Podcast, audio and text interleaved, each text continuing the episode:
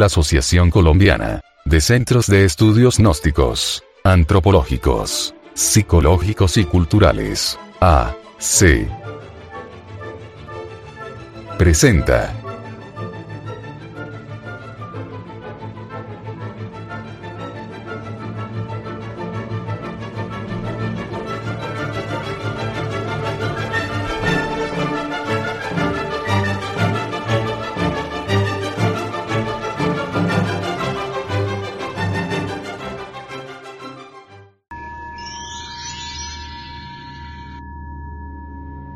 Audio cuaderno de formación cultural gnóstica. La búsqueda de nuestra propia realidad. El ego siempre vive arrepintiéndose de sus fechorías. Nunca le falta un buen surtido de disculpas. Tiene grandes recursos a su alcance para convencer incautos y asimismo se autoconvence que es un santito muy bueno. La renunciación del delito está entre los planes de la mente o en una de las mentes, pues, esta es pluralizada, pero los hechos son los que condenan al yo, ya que jamás deja de hacer lo que siempre ha fabricado. Errores, vicios, costumbres equivocadas, delitos, crímenes de toda especie, etc. De nada sirve decir estar arrepentido cuando existe en lo más íntimo la intención de repetir la falta o delito. El ego o yo debe ser aniquilado para que dentro del ser humano exista lo real, lo auténtico, lo verdadero, lo infalible. Aquello que nace de las intensas purificaciones, transmutaciones y superesfuerzos. Imagen de la portada. La crucifixión de San Pedro. Pintura de Caravaggio. 1601. Iglesia de Santa María del Popolo de Roma. Distribución gratuita. Audio cuaderno. La búsqueda de nuestra propia realidad. Asociación de Centros de Estudios Gnósticos, Antropológicos, Psicológicos y Culturales, de Colombia. A. C. Samael Aumeor. Director General. Estudios y temática. Departamento de Sexología Gnóstica. Revisión y temática. Junta Directiva Nacional. Asesoría. Junta de Instructores Gnósticos. Editor. División del Comité de Psicología Gnóstica. ESG. Audio Cuaderno. Una producción del Departamento de Artes Gráficas y Audiovisuales. Audio, cuaderno de formación cultural, gnóstica. La búsqueda de nuestra propia realidad.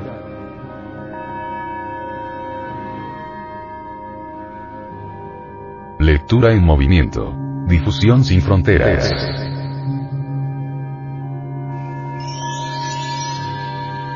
Índice y contenido. 01. Presentación del audio cuaderno de formación cultural gnóstica. La búsqueda de nuestra propia realidad. 02. Portada. La crucifixión de San Pedro. Pintura de Caravaggio. 1601. Iglesia de Santa María del Popolo de Roma. 03. Intronto. 04. La búsqueda de nuestra propia realidad. Primera parte. 05. Segunda parte. 06. Tercera parte. 07. Cuarta parte. 08. Quinta parte. 09. Epílogo. 10. Bibliografía consultada y recomendada.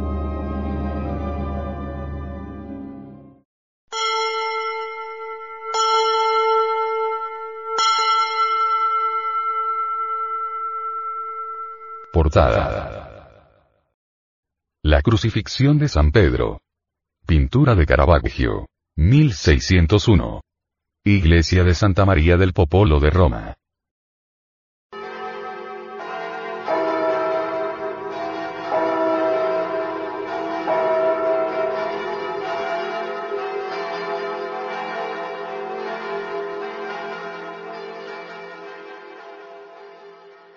La crucifixión de San Pedro, del pintor barroco Michelangelo Caravaggio es una de las cumbres del barroco italiano.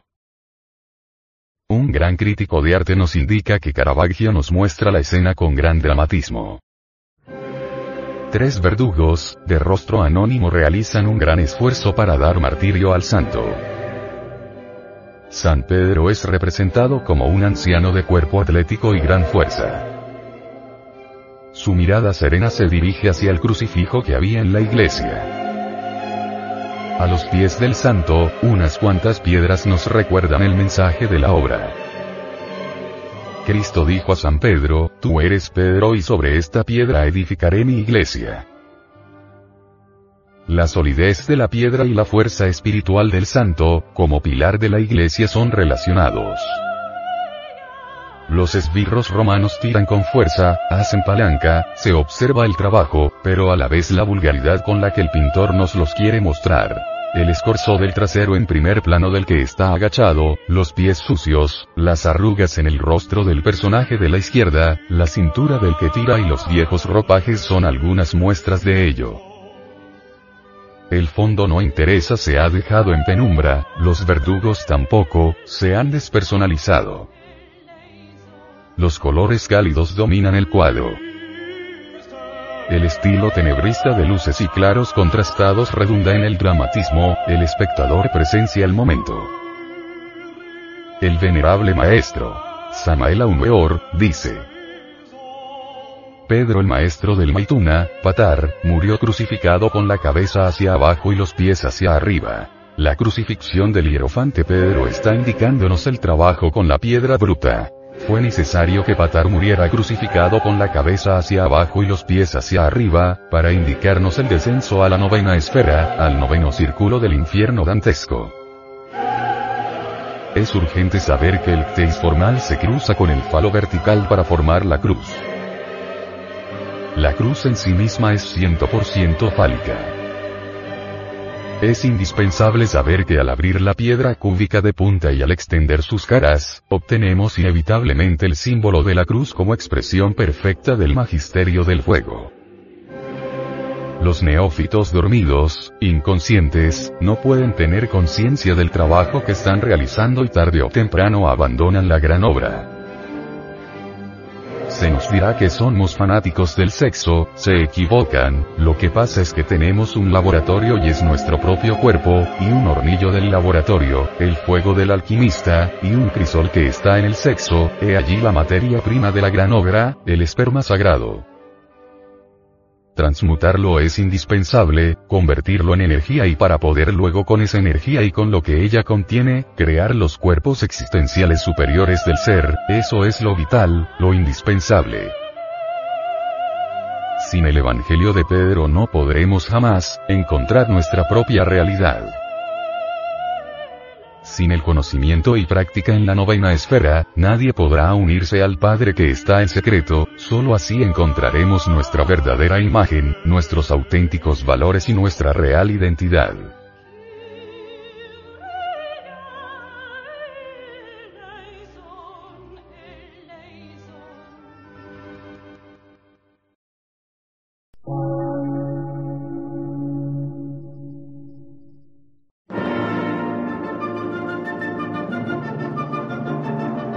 Emisora, gnóstica, transmundial.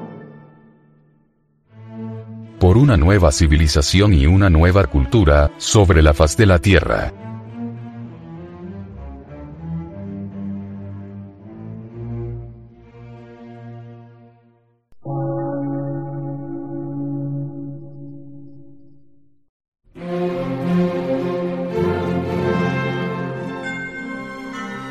De radiodifusión científico, artístico, místico y filosófico, de la Asociación Colombiana de Centros de Estudios Gnósticos. antropológicos, psicológicos y culturales. A. C.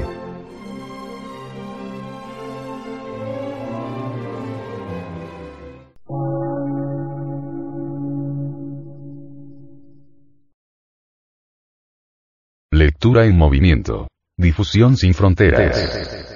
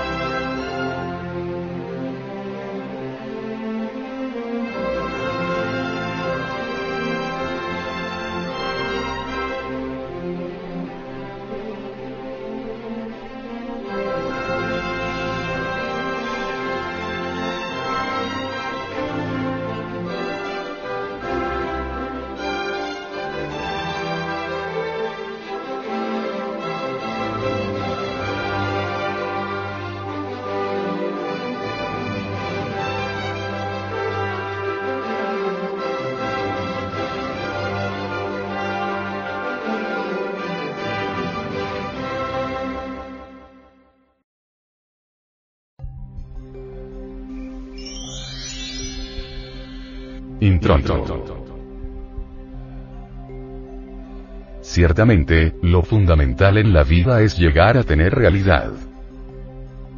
En relación con esta situación, el venerable maestro, Samael Aumeor, dice,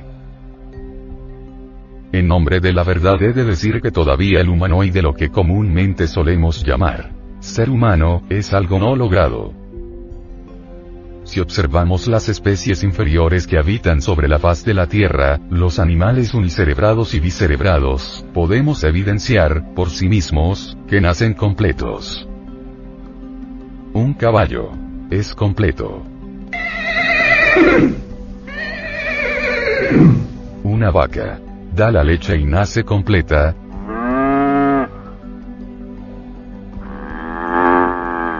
pero nosotros nacemos incompletos.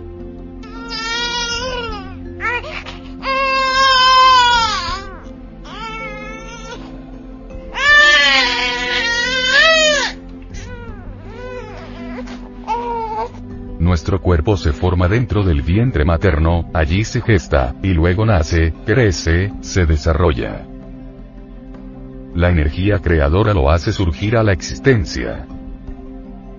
En su proceso de desarrollo, dentro del vientre materno, vemos cómo se van formando los diversos órganos, pero al nacer todavía no está completo.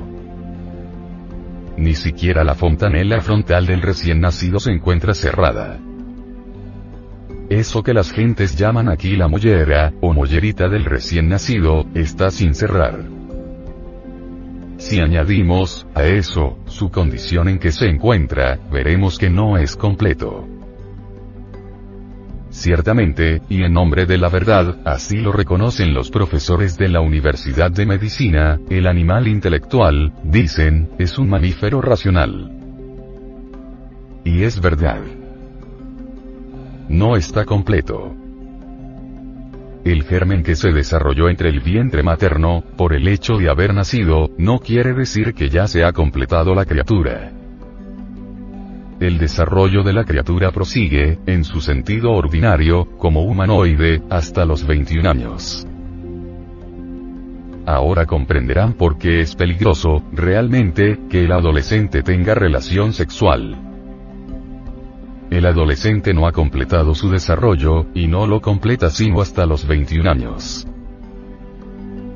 La energía creadora que lo hizo surgir a la existencia, esa energía que provocó la concepción del feto dentro del claustro materno, que lo trajo a la vida, esa misma energía tiene que desarrollarlo. Pero solo a los 21 años el adolescente ha llegado a su completo desarrollo como humanoide. Pero eso no quiere decir que realmente, por tal motivo, su desarrollo total esté ya completo. No como humanoide se ha desarrollado, mas no como hombre. El hombre debe ser hecho, debe ser creado. Nosotros somos humanoides, pero no hombres. El hombre debe formarse dentro del humanoide, como la mariposa dentro de la crisálida. En los tiempos antiguos, todo esto se entendía, todo esto se sabía. Hay algo muy bello que tenemos en nuestro interior, me refiero a la conciencia, me refiero a la esencia, a eso que se llama alma. Originalmente la esencia, o el alma, o como ustedes quieran denominarla, vino de la Vía Láctea, hace muchos años, millones de años. La esencia de cada uno de los aquí presentes, vino de la Vía Láctea y en la Vía Láctea resonará con la armonía del universo. Posteriormente, pasó el disco solar, y prosiguiendo por entre los planetas del sistema, llegó aquí al mundo, se desarrolló en el mineral, continuó en el vegetal, prosiguió en el animal y al fin se reincorporó en un organismo humano, o de humanoide. Pero la esencia, desafortunadamente, debido a nuestros errores, quedó envuelta en una serie de elementos indeseables. La esencia es la conciencia, y está envuelta o embotellada entre un cúmulo de elementos indeseables. Es necesario quebrantar tales elementos, para que la esencia quede despierta. Una esencia despierta, una conciencia despierta, tiene acceso a los mundos superiores de eternidad. Una conciencia despierta puede tocar o palpar las grandes realidades del mundo del espíritu puro. Una conciencia despierta puede dirigir todas las circunstancias adversas de la vida. Una conciencia despierta no es víctima jamás de las circunstancias. Puede dirigirlas a voluntad, puede originar nuevas circunstancias. Pero, para que la conciencia despierte, los elementos indeseables que llevamos en nuestro interior deben ser destruidos. Esos elementos son la ira, la codicia, la lujuria, la envidia, el orgullo, la pereza, la gula, etc. Es necesario eliminar tales elementos, y en vez de eso, crear algo diferente. Esos elementos indeseables que llevamos en nuestro interior, son una creación falsa, una falsa creación, y deben ser destruidos. Cada uno de nosotros carga en su interior una falsa creación. Necesitamos hacer una creación nueva dentro de nosotros mismos, y esto solamente es posible destruyendo nuestros defectos psicológicos, acabando con todos esos errores que llevamos en lo más profundo de nosotros mismos, acabar esos errores, acabar esos elementos, crear algo nuevo en nosotros. Es posible crear algo nuevo, es posible crear los cuerpos existenciales superiores del ser. Si cada humanoide aprovechara esa energía creadora que lo trajo a la existencia, esa energía mediante la cual pudo llegar a tener un cuerpo de carne y hueso, si llegara a la edad de los 21 años, y en vez de despilfarrar esa energía la aprovechara para crear sus cuerpos existenciales superiores del ser, la esencia quedaría vestida con esos cuerpos, esa sería una creación nueva, más vale hacer una creación nueva, que continuar con esa creación vieja que tenemos. La creación vieja que llevamos en nuestro interior, repito, está constituida por los agregados psíquicos, y esos agregados son nuestros defectos, conocidos en el cristianismo como pecados capitales. Tenemos innumerables defectos. Realmente, aunque poseyéramos mil lenguas para hablar y paladar de acero, no acabaríamos de enumerarlos a todos cabalmente. Eliminar tales defectos, tales agregados, es lo indicado, y en vez de esos agregados, que parecen un verdadero enjambre de demonios en nuestra psiquis, en nuestro interior debemos crear los cuerpos existenciales superiores del ser. Estos se crean con la misma fuerza con la que nuestro cuerpo físico fue creado, con la misma fuerza con la que se desarrolló entre el vientre materno, con la misma fuerza que lo hizo crecer desde niño, hasta la edad de los 21 años. Tal fuerza se llama sexual, es la energía del sexo. En los tiempos antiguos las gentes eran más sabias. En la Lemuria se vivía de 12 a 15 siglos. Había, en aquella época, tiempo suficiente para que la esencia pudiera vestirse con los cuerpos existenciales superiores del ser. Los lemures, después de la edad de los 21 años, en vez de despilfarrar la energía creadora, la transmutaban. Con esa energía creaban los cuerpos existenciales superiores del ser. Y si demoraban en casarse muchos siglos, no importaba, porque vivían de 12 a 15 siglos. De manera que siempre, a la larga, podían darse el lujo de fabricar, mediante esa fuerza sexual, los cuerpos existenciales superiores del ser. Hoy en día, la vida es muy breve. A los 21 años comienza propiamente la juventud. Antes de los 21 años, está la adolescencia y la primera y segunda infancia. Desgraciadamente, los adolescentes ya gastan esa energía, sin haber terminado, ni siquiera su desarrollo como humanoides. Si los adolescentes, en vez de despilfarrar esa energía, la ahorraran, y al llegar a los 21 años la aprovecharan inteligentemente para crear los cuerpos existenciales superiores del ser, tendríamos una cosecha de maestros, sabios, genios. Desgraciadamente, al llegar a la adolescencia, a la juventud, viene el despilfarro de la energía creadora, vienen los abusos sexuales, etc. Hoy en día estamos de afán, ya no se vive de 12 a 15 siglos.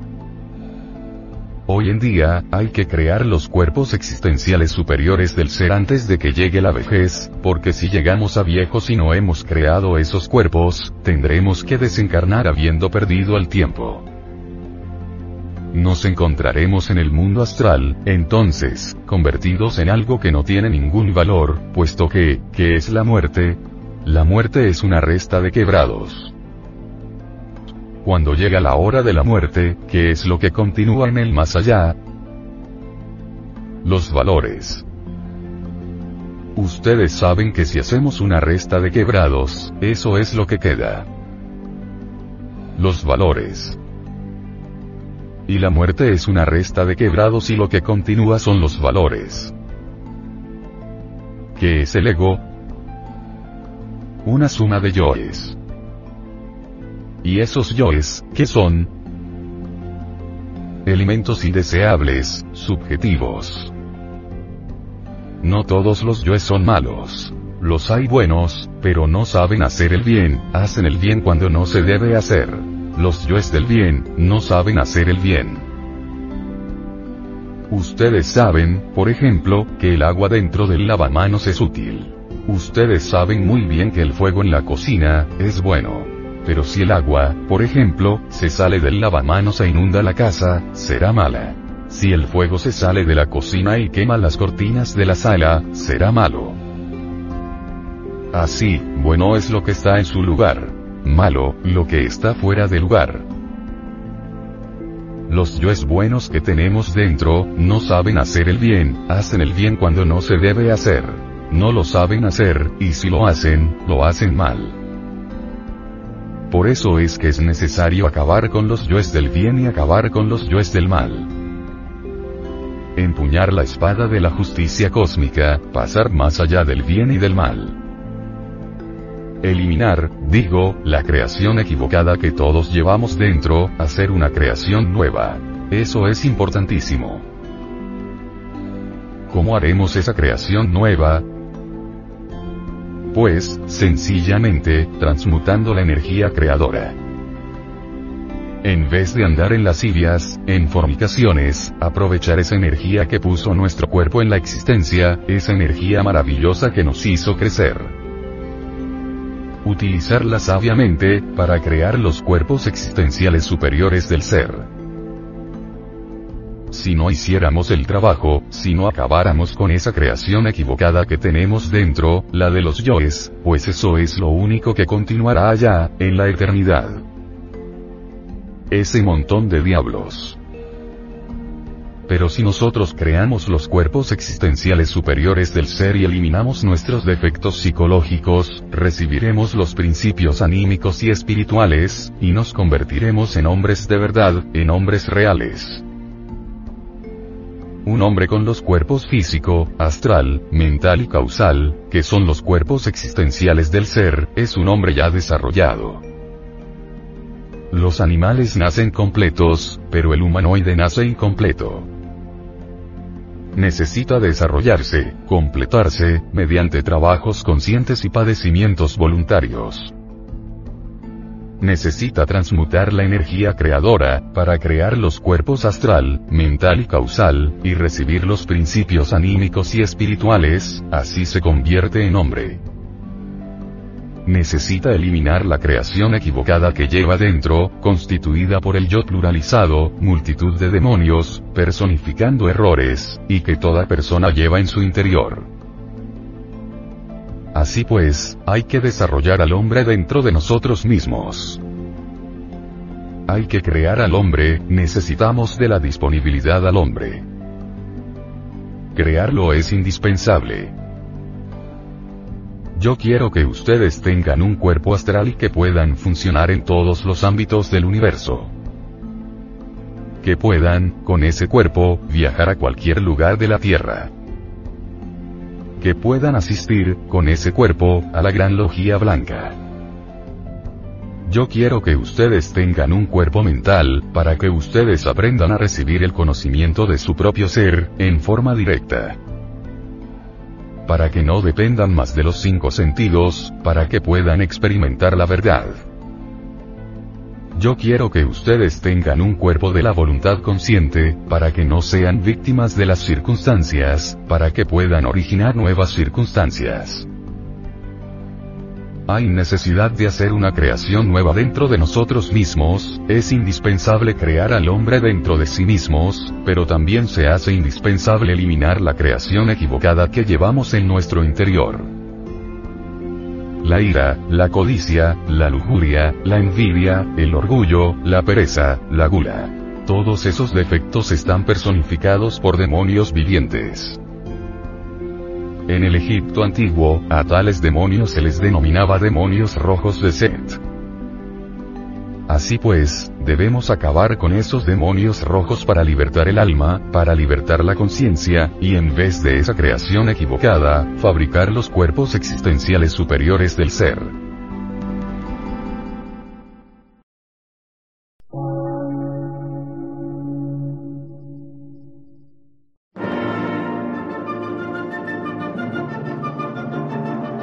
Emisora, gnóstica, transmundial por una nueva civilización y una nueva cultura, sobre la faz de la Tierra.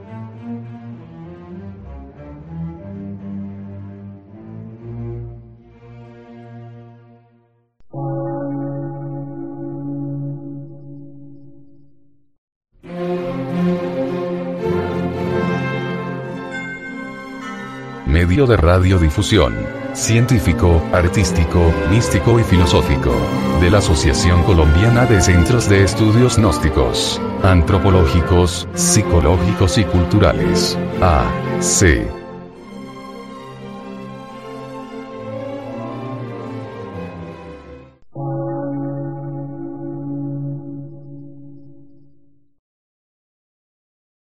Lectura en movimiento. Difusión sin fronteras.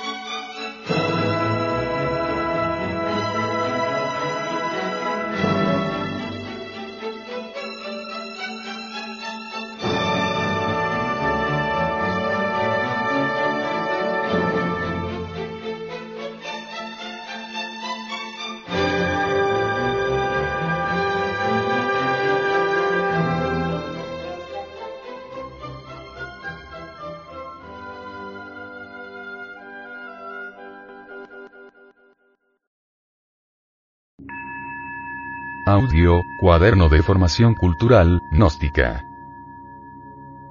La búsqueda de nuestra propia realidad.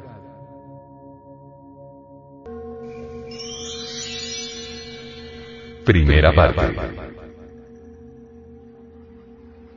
El venerable maestro, Samael Aumeor con respecto a la búsqueda de nuestra propia realidad, nos dice que son los yoes, entidades psicológicas que viven en el fondo de nosotros mismos. Los hay buenos, los hay malos. Los hay útiles, los hay inútiles, pero son subjetivos e inhumanos. Nuestra conciencia está embotellada entre esos yoes. Necesitamos pulverizarlos, reducirlos a cenizas y eso es posible si nosotros nos encontramos siempre en estado de alerta percepción, alerta novedad. Es en el terreno de la vida práctica donde debemos autodescubrirnos, porque en relación con aquellos que nos rodean, los defectos que llevamos escondidos afloran, y si estamos alertas, los vemos. Defecto descubierto, es un yo descubierto, un yo que tiene mente para pensar, que tiene voluntad, que tiene deseos, es una entidad viviente, diabólica, que vive en nosotros. Si nosotros nos proponemos destruirlos, los destruiremos. Lo primero que interesa es descubrir, para luego desintegrar. Observación, es indispensable observar nuestros propios defectos psicológicos, y después enjuiciarlos y por último desintegrarlos. A los espías, en la guerra, primero se les observa, segundo se les enjuicia y tercero se les fusila, así tenemos que hacer con los yoes. Si un pensamiento de ira nos asalta, es un yo que debemos primero observar, luego enjuiciar y tercero desintegrar y no es posible desintegrar ningún defecto psicológico con la mente.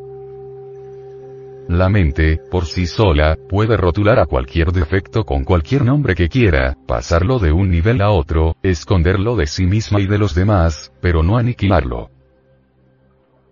Se necesita de un poder que sea superior a la mente.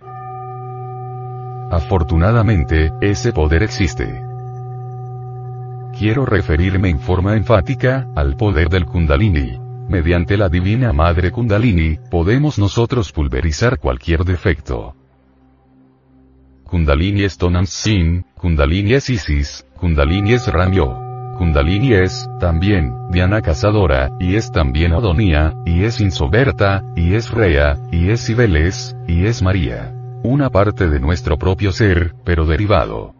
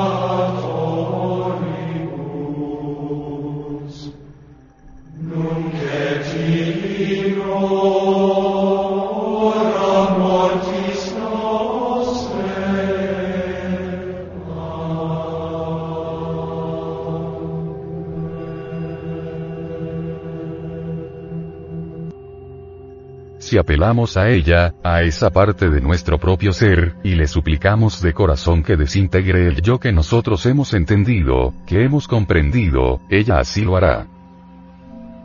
Lo pulverizará, lo desintegrará. Y al fin, con ese procedimiento, podremos ir desintegrando, acabando con todos los yoes que tenemos en nuestro interior psicológico, y un día, la esencia o conciencia se estará libre. Así pues, eliminar esa creación equivocada, es necesario para hacer dentro de nosotros una creación nueva.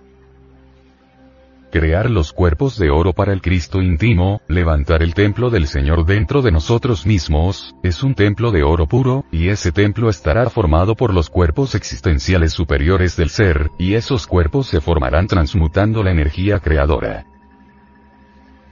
En mis libros, he escrito lo que es esa ciencia.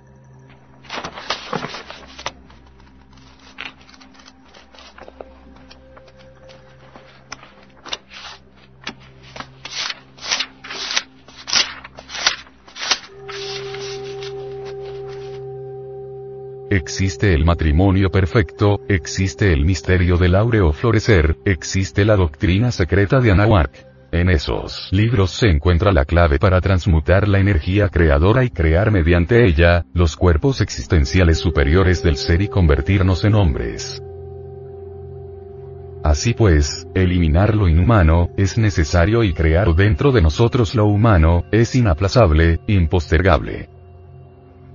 Sacrificio por la humanidad es el tercer factor. Claro, si amamos de verdad a los seres humanos, levantaremos la antorcha bien en alto, para mostrar el camino a otros. Hoy en día, así como estamos, no somos sino, sencillamente, humanoides desgraciadamente. Ha llegado la hora de crear al hombre, de que surja el hombre, de que aparezca el hombre. Las gentes se siguen creyendo hombres, pero el hombre es el rey de la creación. ¿Quién puede gobernarse a sí mismo? Y si no somos capaces de gobernarnos a sí mismos, ¿cómo podríamos gobernar el universo? Y si el hombre es el rey del universo, entonces no resultaría acaso contradictorio decir que todos los que poblamos la tierra somos hombres, si eso fuera cierto, seríamos todos reyes de la creación, amos del universo y hasta ahora no somos ni siquiera amos de sí mismos. Somos víctimas de las circunstancias, víctimas de nuestros propios errores. Hay necesidad de destruir esa creación equivocada que llevamos en nuestro interior y hacer una creación nueva. Bello es poseer un cuerpo astral, para explorar todos los rincones del universo. Bello es poseer una mente que pueda funcionar con los datos exclusivos de la conciencia. Bello es poseer un cuerpo de la voluntad, una voluntad individual que le permita a uno, gobernar todas las circunstancias, hacerse amo, pero amo de verdad, amo del universo. Ciertamente, dentro de cada persona, en cada uno de nosotros, existen muchas personas. Esto, precisamente esto, pertenece a la psicología revolucionaria. En nombre de la verdad debemos reconocer que no tenemos una individualidad definida.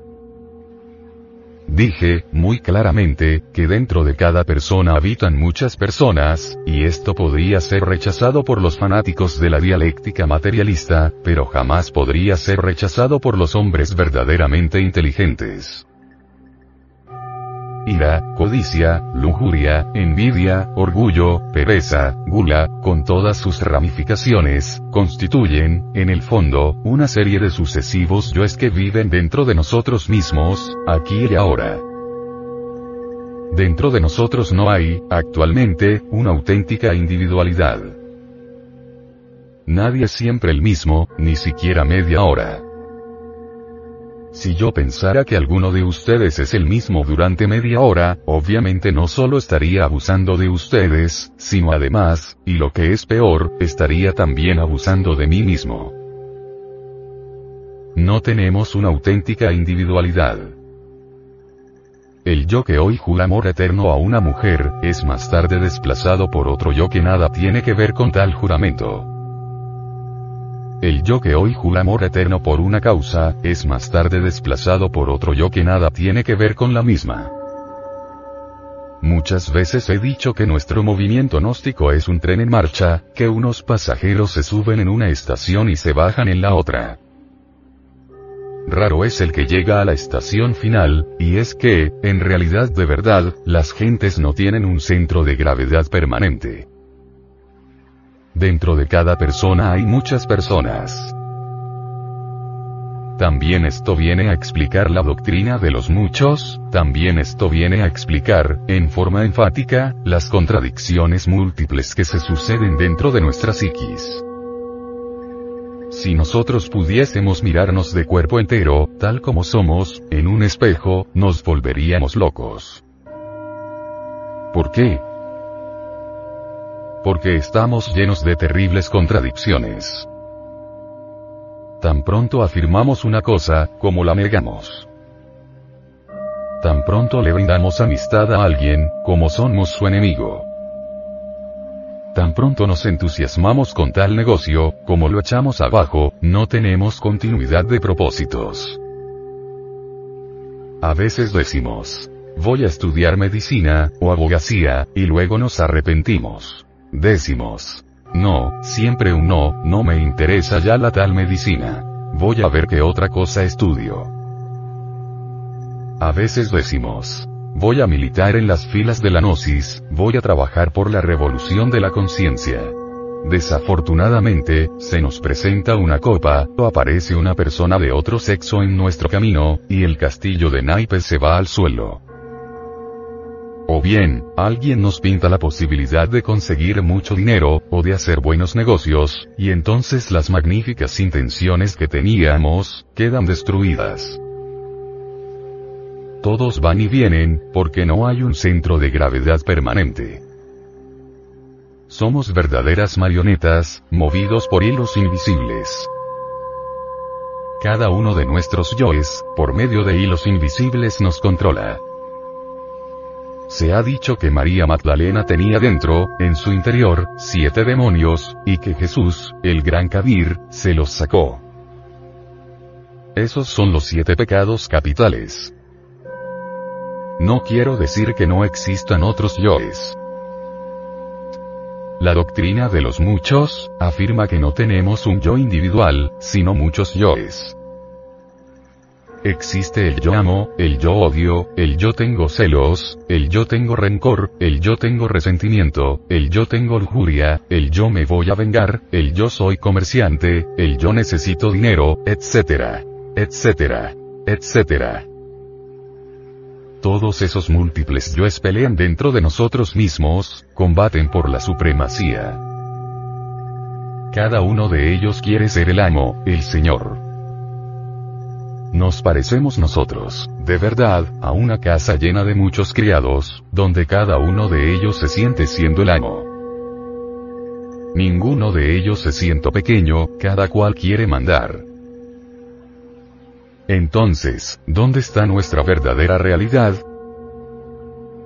¿Cuál es nuestra auténtica individualidad? La escena de esta noche, ha sido clara, objetiva, para aquellos que verdaderamente están dispuestos a comprender. La conciencia es lo más digno que tenemos en nuestro interior. Desafortunadamente, se encuentra enfrascada, embotellada, embutida entre todos esos yoes que en nuestro interior moran. Ahora se explicarán ustedes por qué las gentes tienen la conciencia dormida, sin embargo, todos creen que están despiertos. Si los aquí presentes se dieran cuenta, en verdad, de que están dormidos, dejarían de ser máquinas, se convertirían en criaturas despiertas. Las pobres gentes están dormidas, y es que tienen la conciencia, desgraciadamente, embutida entre todos esos muchos yoes que llevamos en nuestro interior y que personifican nuestros defectos. Nosotros somos pobres máquinas, controladas por hilos invisibles. Esos yoes nos tienen entre sus garras. Muchas veces, en el cosmos infinito, hay alguna catástrofe darse el caso de que un planeta choque con otro, y entonces las fuerzas cósmicas de aquella catástrofe, llegan a la Tierra, tocan a las máquinas humanas, las hieren, y millones de seres humanos se lanzan a la guerra contra millones de seres humanos, y enarbolan banderas y lemas, diciendo, voy a pelear por la libertad, por la democracia, etcétera, etcétera, etcétera. Son millones de máquinas, peleando contra millones de máquinas todas inconscientes, todas dormidas. no se dan cuenta que lo que sucede es que han sido heridas, tocadas por corrientes eléctricas de altísimo voltaje. Las gentes duermen, duermen profundamente, y seguirán durmiendo hasta que se resuelvan a acabar con todos esos yoes que personifican nuestros errores y que llevamos dentro de nosotros mismos, aquí y ahora. Creemos que somos individuos, cuando tan solo somos máquinas. No aceptamos jamás que se nos trate de máquinas, no podemos aceptar que se crea que estamos dormidos. Nos sentimos despiertos, muy despiertos, mas en verdad dormimos. Ahora comprenderán por qué el Cristo, allá en el Calvario, exclamó. Padre mío perdónalos, porque no saben lo que hacen. Si aquellos que lo crucificaron hubieran estado despiertos, pueden ustedes estar absolutamente seguros de que no lo habrían crucificado. ¿Quién, que esté despierto, se atrevería a crucificar al Señor de Gloria? ¿Qué despierto se atrevería a envenenar, por ejemplo, a Gautama, el Buda Sakyamuni? ¿Qué despierto se hubiera atrevido a llevarle veneno a Milarepa, aquel poderoso iniciado del Tíbet oriental, Solo los dormidos son capaces de tales cosas. Nosotros mismos nos damos cuenta de nuestras contradicciones, mas nos las arreglamos tratando de hacer malabares mentales, con el propósito de autoengañarnos. Si aceptamos nuestras contradicciones, si aceptamos que un rato estamos diciendo una cosa y otro rato otra, que hoy estamos jurando amor y mañana estamos odiando, pues terminamos francamente locos. Por eso preferimos autoengañarnos y sacar frases tan mustias como esas de que, bueno, bueno, bueno. Fue que ya pensé que mejor así no. Es mejor que haga de otro modo, etc. Así nos autoengañamos. Sí, es que yo soy muy reflexivo. Sí, es que analizando las cosas, me resultan mejor de esta manera y no de aquella, como en principio había pensado. Qué manerita tan tonta de autoengañarnos. ¿Verdad? ¿Dónde está nuestra individualidad? Hoy damos una palabra y mañana damos otra, hoy decimos una cosa y mañana otra. ¿Cuál es, verdaderamente, la continuidad de propósitos que tenemos?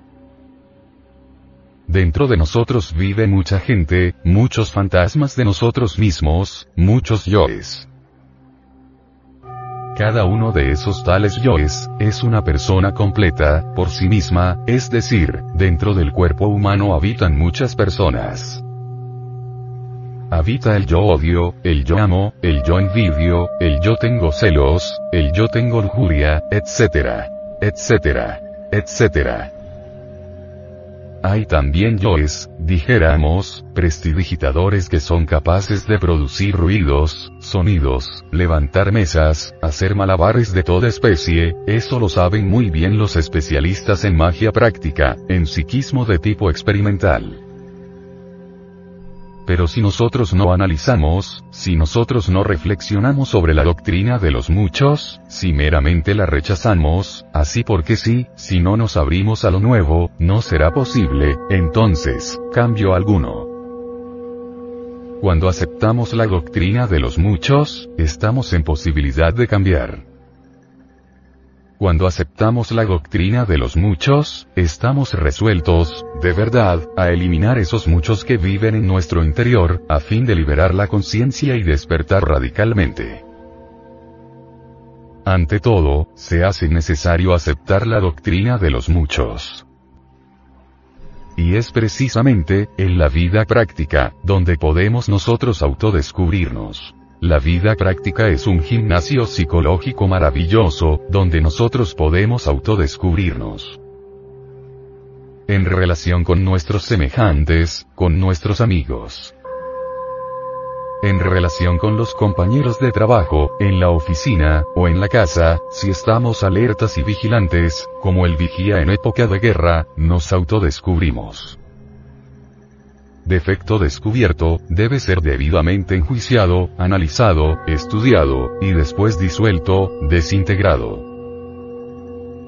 observación, enjuiciamiento y ejecución, son las tres fases del trabajo para acabar con todos esos yoes que en nuestro interior llevamos, y que en el fondo nos torturan. Cuando ya hemos descubierto un yo, vale la pena que lo analicemos. Más, para el proceso de la desintegración, necesitamos de una fuerza que sea superior a la mente, de un poder que sea capaz, por sí mismo, de reducir tal o cual defecto a mera polvareda cósmica. Afortunadamente, existe en nosotros ese poder serpentino, ese fuego maravilloso que los viejos alquimistas medievales bautizaron con el nombre misterioso de Estela Maris, la Virgen del Mar, que es también el Azoe de la ciencia de Hermes, la Tonantzin del México azteca, esa derivación de nuestro propio ser íntimo, Dios Madre en nuestro interior, simbolizada siempre con la serpiente sagrada de los grandes misterios. Si después de haber observado y comprendido, profundamente, tal o cual defecto psicológico, tal o cual yo, suplicamos a nuestra Madre Cósmica particular, pues cada uno de nos tiene la suya propia, desintegre o reduzca polvareda cósmica este o aquel defecto, motivo de nuestro trabajo interior, podéis estar seguros que el mismo perderá volumen y lentamente se irá pulverizando. Todo esto implica, naturalmente, sucesivos trabajos de fondo, siempre continuos, pues ningún yo puede ser jamás desintegrado instantáneamente.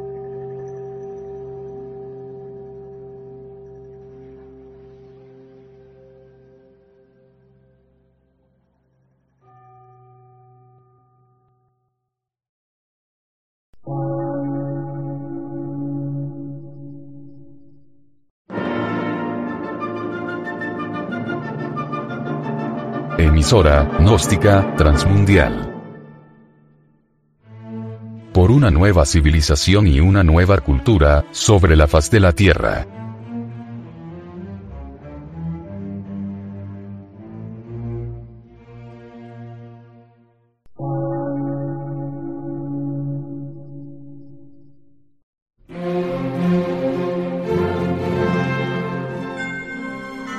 Medio de radiodifusión. Científico, artístico, místico y filosófico.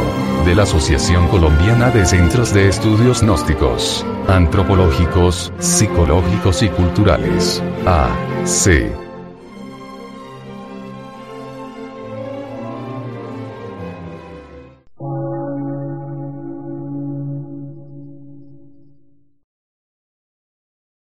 Lectura en movimiento. Difusión sin fronteras.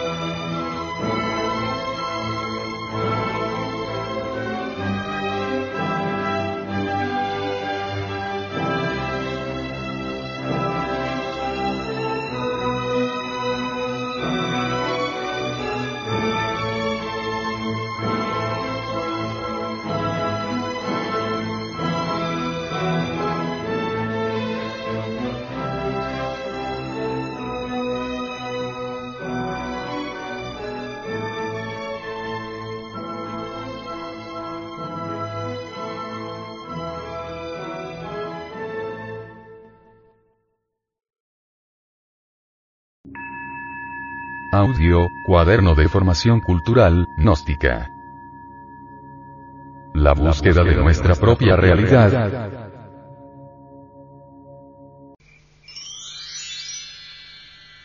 Segunda parte. El venerable maestro, Samael Weor, sobre la búsqueda de nuestra propia realidad, continúa explicándonos. Moisés dijo en el Génesis. Hágase la luz, y la luz fue hecha. Esto no es algo que corresponde a un pasado remotísimo. No, este tremendo principio, que se estremecía con el primer instante, no cambia de tiempo jamás, es tan eterno como toda eternidad. Debemos tomarlo como una cruda realidad de instante en instante, de momento en momento.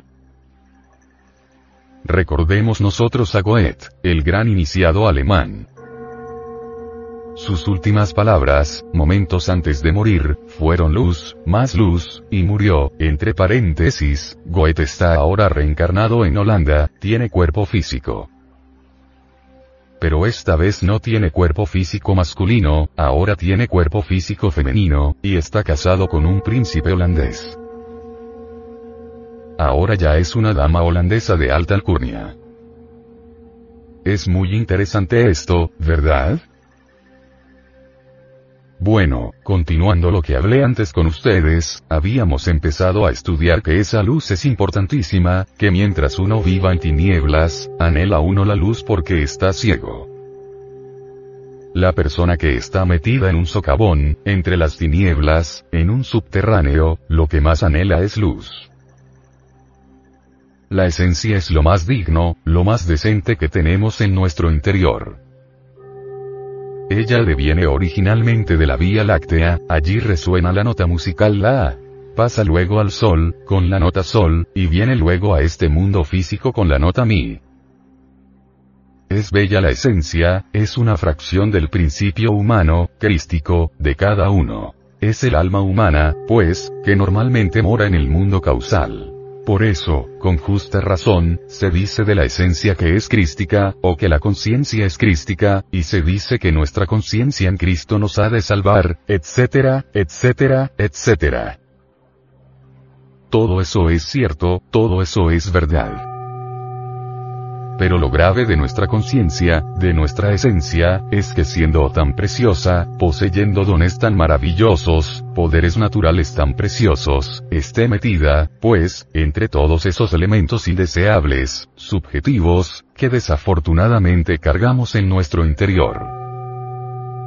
Es decir, está metida, hablando en síntesis, entre un calabozo. Ella quiere la luz, más como, anhelándola. No hay quien no anhele la luz, a no ser que ya esté demasiado perdido, pues cuando uno tiene alguna aspiración, desea la luz. Así que tiene uno que hacerla. Esto de hacer la luz es muy difícil, porque implica destruir los receptáculos o calabozos, o hablando en síntesis, el antro negro donde está metida, para rescatarla, liberarla, extraerla de allí, a fin de quedar uno como debe quedar como una persona iluminada, como un verdadero vidente, como un verdadero ser luminoso, y gozar de esa plenitud que por naturaleza nos corresponde, y a la que tenemos verdaderamente derecho. Pero lo que sucede es que se necesita de un heroísmo, o de una serie de actos de heroísmo tremendos para poder liberar nuestra alma, para poderla sacar del calabozo donde está metida, para poderla robar a las tinieblas. Esto que estoy diciendo, sería interesante que ustedes lograran comprenderlo de verdad, conscientemente. Porque podría hasta darse el caso de que escuchando, no escucharan, o no vivieran el sentido de las palabras que estoy diciendo. Hay que saber valorar estas cosas para entender lo que estoy afirmando. Rescatar el alma, sacarla de entre las tinieblas, es hermoso, pero no es fácil. Lo normal es que permanezca prisionera. Y no podrá uno gozar de una iluminación auténtica, en tanto la esencia, la conciencia, el alma, esté allí embotellada, esté allí prisionera, eso es lo grave. Entonces se necesita, forzosamente, destruir, desintegrar heroicamente, con un heroísmo superior al de Napoleón en sus grandes batallas, o como el de las peleas de Morelos en su lucha por la libertad, etc de ese heroísmo inigualable, para poder liberar a la pobre alma, sacarla de entre las tinieblas. se necesita ante todo, como les decía aquí en la pasada plática a los hermanos, conocer las técnicas, los procedimientos que conduzcan a la destrucción de esos elementos donde el alma está embotellada, prisionera, para que venga la iluminación. Ante todo hay que empezar por comprender la necesidad de saber observar. Nosotros, por ejemplo, estamos aquí sentados, todos, en estas sillas. Sabemos que estamos sentados, pero nosotros no hemos observado estas sillas. En el primer caso tenemos el conocimiento de que estamos sentados en la silla, pero observarla ya es algo distinto. En el primer caso hay el conocimiento, pero no la observación. La observación requiere una observación especial observar de qué están hechas, y luego de entrar en meditación, descubrir sus átomos, sus moléculas, esto requiere una atención dirigida. Saber que uno está sentado en una silla, es una atención no dirigida, una atención pasiva, pero observar la silla, ya sería una atención dirigida. Así también, nosotros podemos pensar mucho en nosotros mismos, mas esto no quiere decir que estemos observando nuestros propios pensamientos. Observarlos es distinto, es diferente. Vivimos en un mundo de emociones inferiores, cualquier cosa nos produce emociones de tipo inferior, y sabemos que las tenemos pero una cosa es saber que uno se encuentra en un estado negativo, y otra cosa es observar el estado negativo en que se encuentra, que es algo completamente diferente. Veamos un ejemplo. En cierta ocasión, un caballero le manifestó a un psicólogo. Yo siento antipatía por determinada persona y le citó el nombre y apellidos. El psicólogo le contestó. Obsérvela, observe usted a esa persona. Respondió nuevamente el interrogador. Pero, ¿yo para qué voy a observarlo, si le conozco? Sacó como conclusión, el psicólogo. Aquel no quería observar, conocía pero no observaba. Conocer es una cosa y observar es otra cosa muy diferente. Uno puede conocer que tiene un pensamiento negativo, pero eso no significa que lo esté observando sabe que se encuentra en un estado negativo, pero no ha observado el estado negativo. En la vida práctica vemos que dentro de nosotros hay muchas cosas que deberían causarnos vergüenza.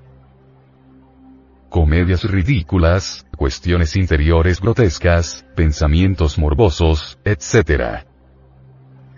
Saber que se tienen, no es haberlos observado. Alguien podría decir, Sí, en este momento tengo un pensamiento morboso.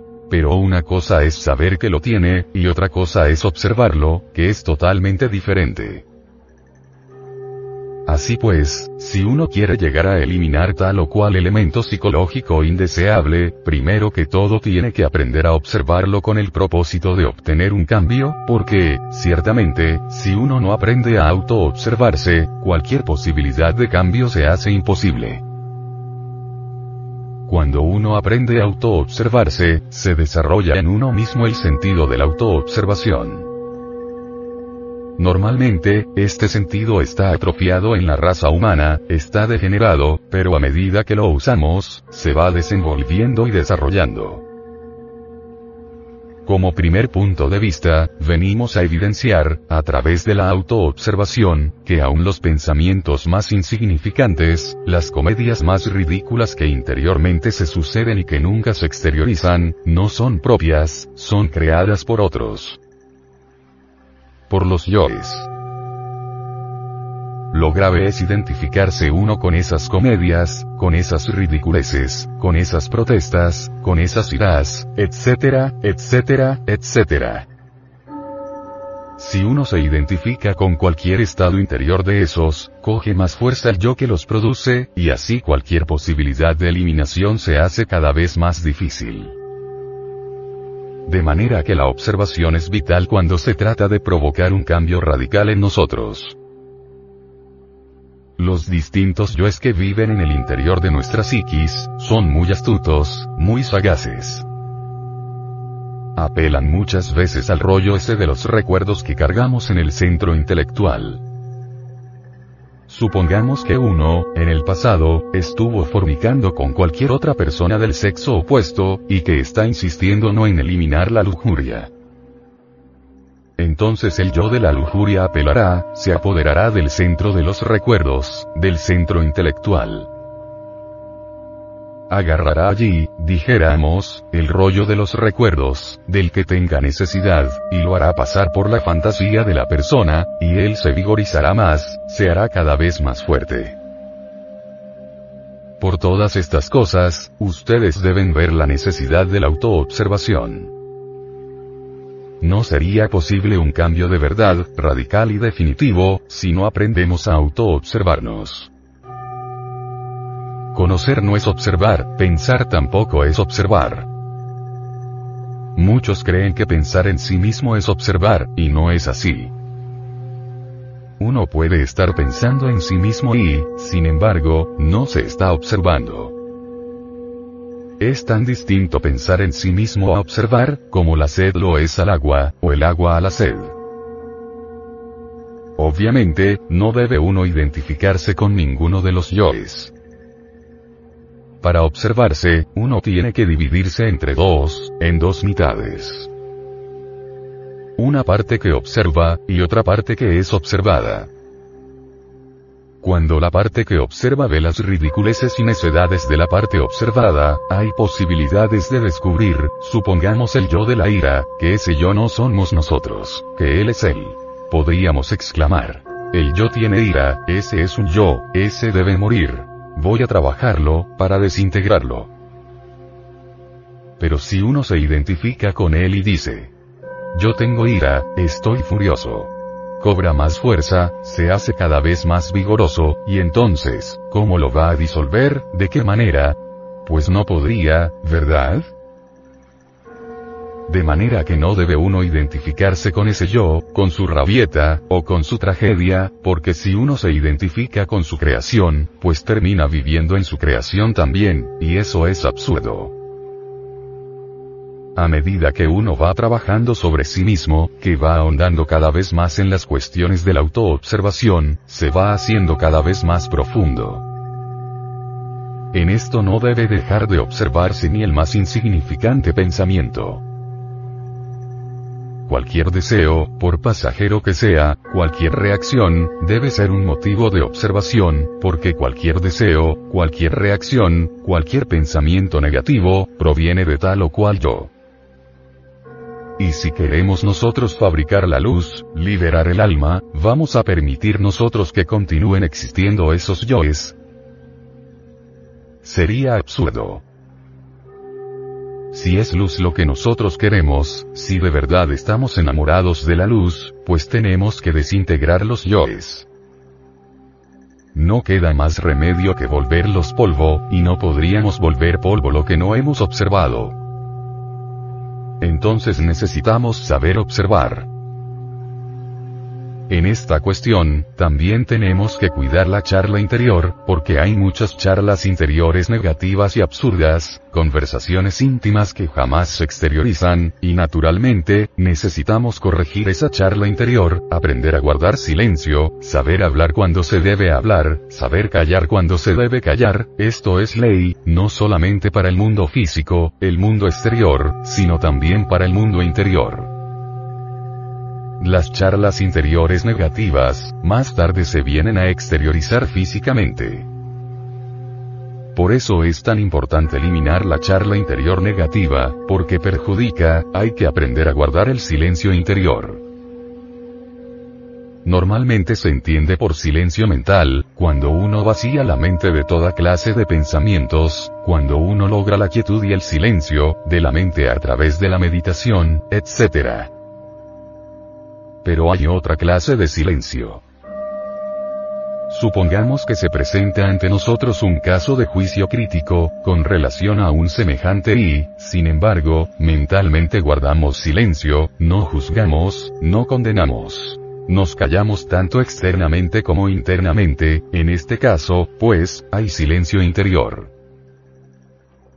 Los hechos de la vida práctica, al fin y al cabo deben mantenerse en íntima correspondencia con una conducta interior perfecta. Cuando los hechos de la vida práctica concuerdan con una conducta interior perfecta, es señal de que ya vamos nosotros creando, en sí mismos, el famoso cuerpo mental. Si ponemos las distintas partes de un radio o de una grabadora sobre una mesa, pero no sabemos nada de electrónica, pues tampoco podremos captar las distintas vibraciones insonoras que pululan en el cosmos. Pero si mediante la comprensión unimos las distintas partes, tendremos el radio, tendremos el aparato que puede captar los sonidos que de otra forma no captaríamos.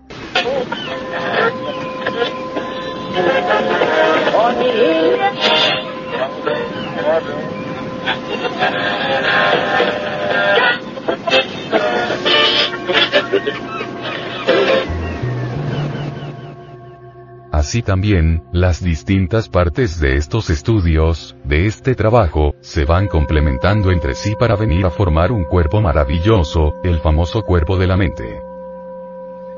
Este cuerpo nos permitirá captar mejor todo lo que dentro de nosotros mismos existe, y desarrollará más en nosotros el sentido de la autoobservación íntima, y eso es bastante importante.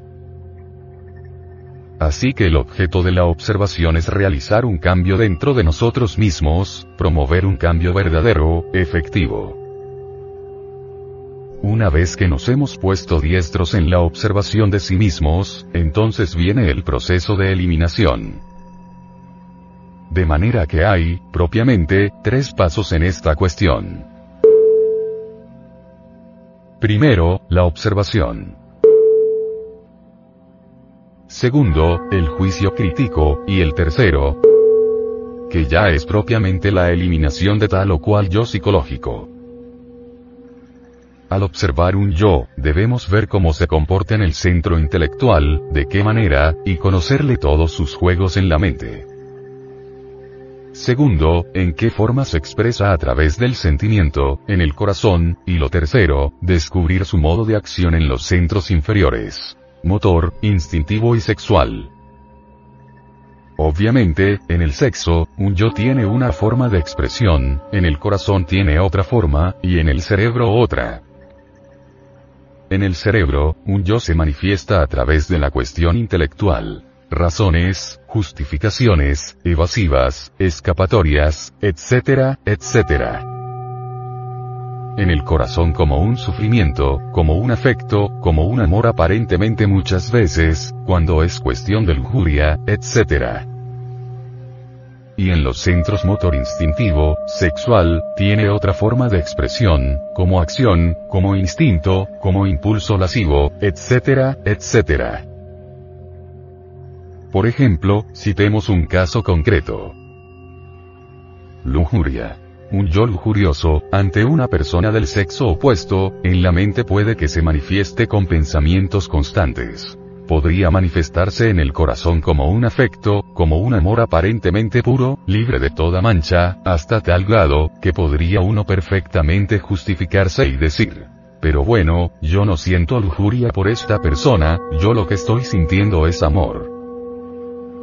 Pero si uno es observador, si le pone mucho cuidado a su máquina y observa el centro sexual, viene a descubrir que en el centro sexual hay cierta actividad ante esa persona.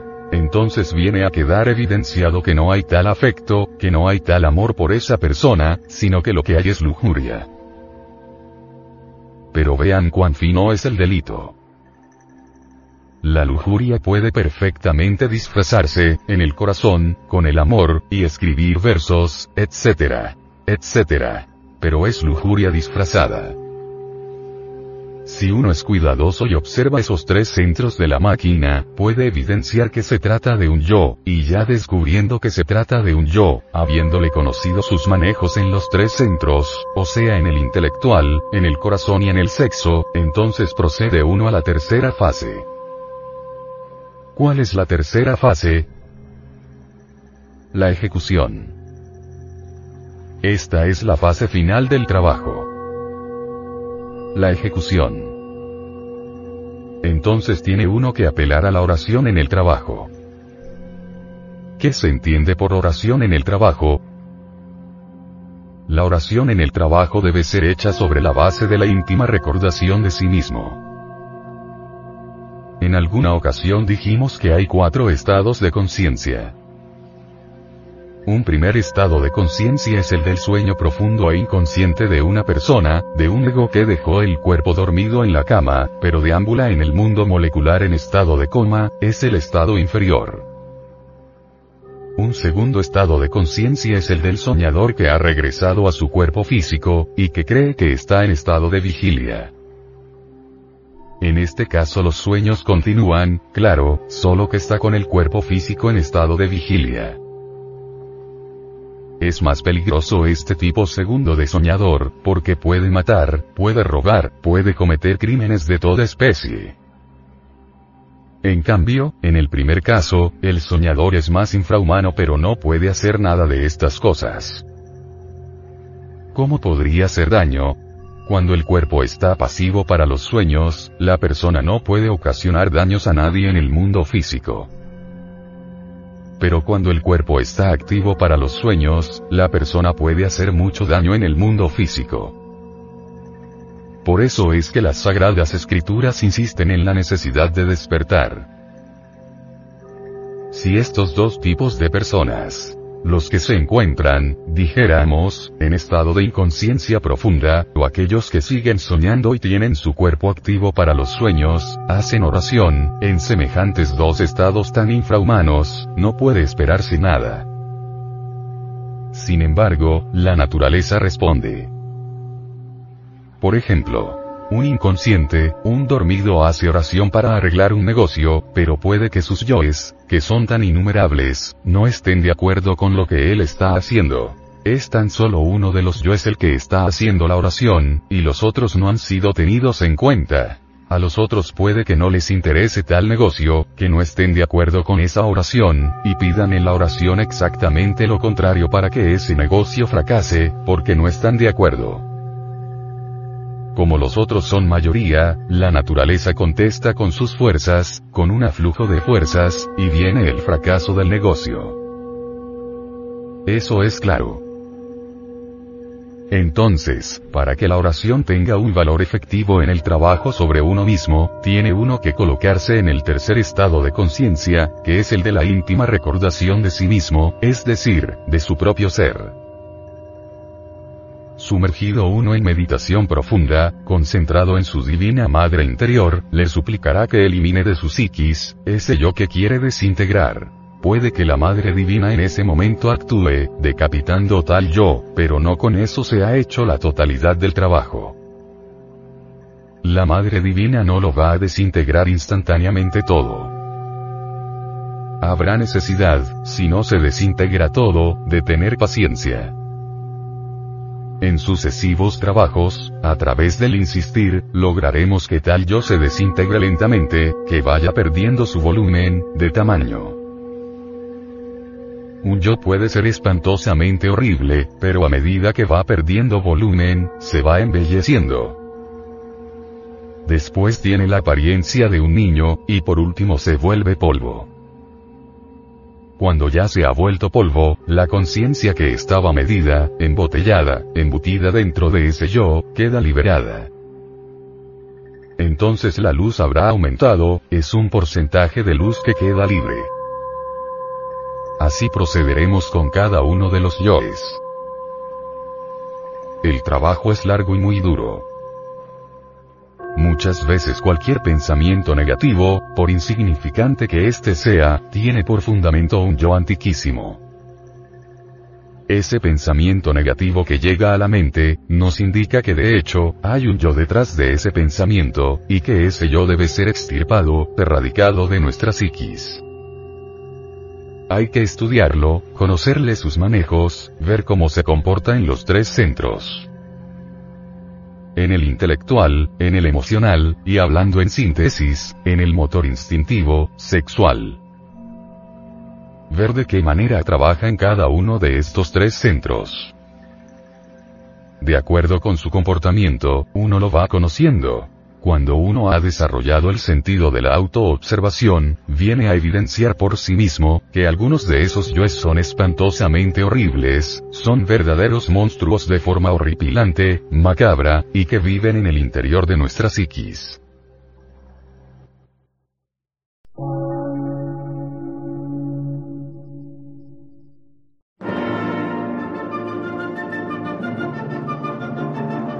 Emisora, gnóstica, transmundial.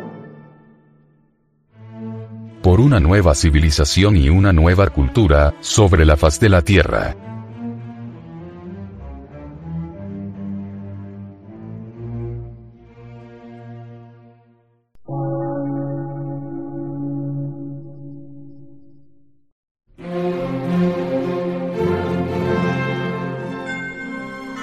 medio de radiodifusión, científico, artístico, místico y filosófico, de la Asociación Colombiana de Centros de Estudios Gnósticos, Antropológicos, Psicológicos y Culturales. A. C.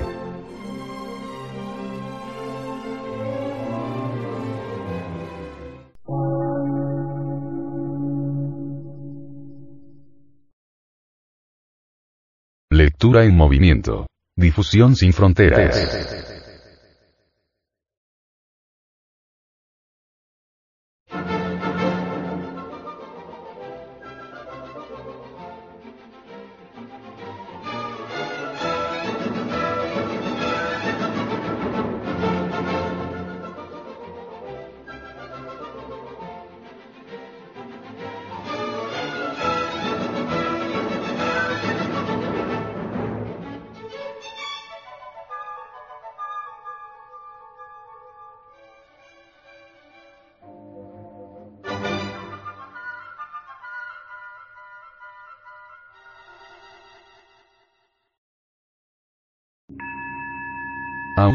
Cuaderno de formación cultural, gnóstica. La búsqueda de nuestra propia realidad.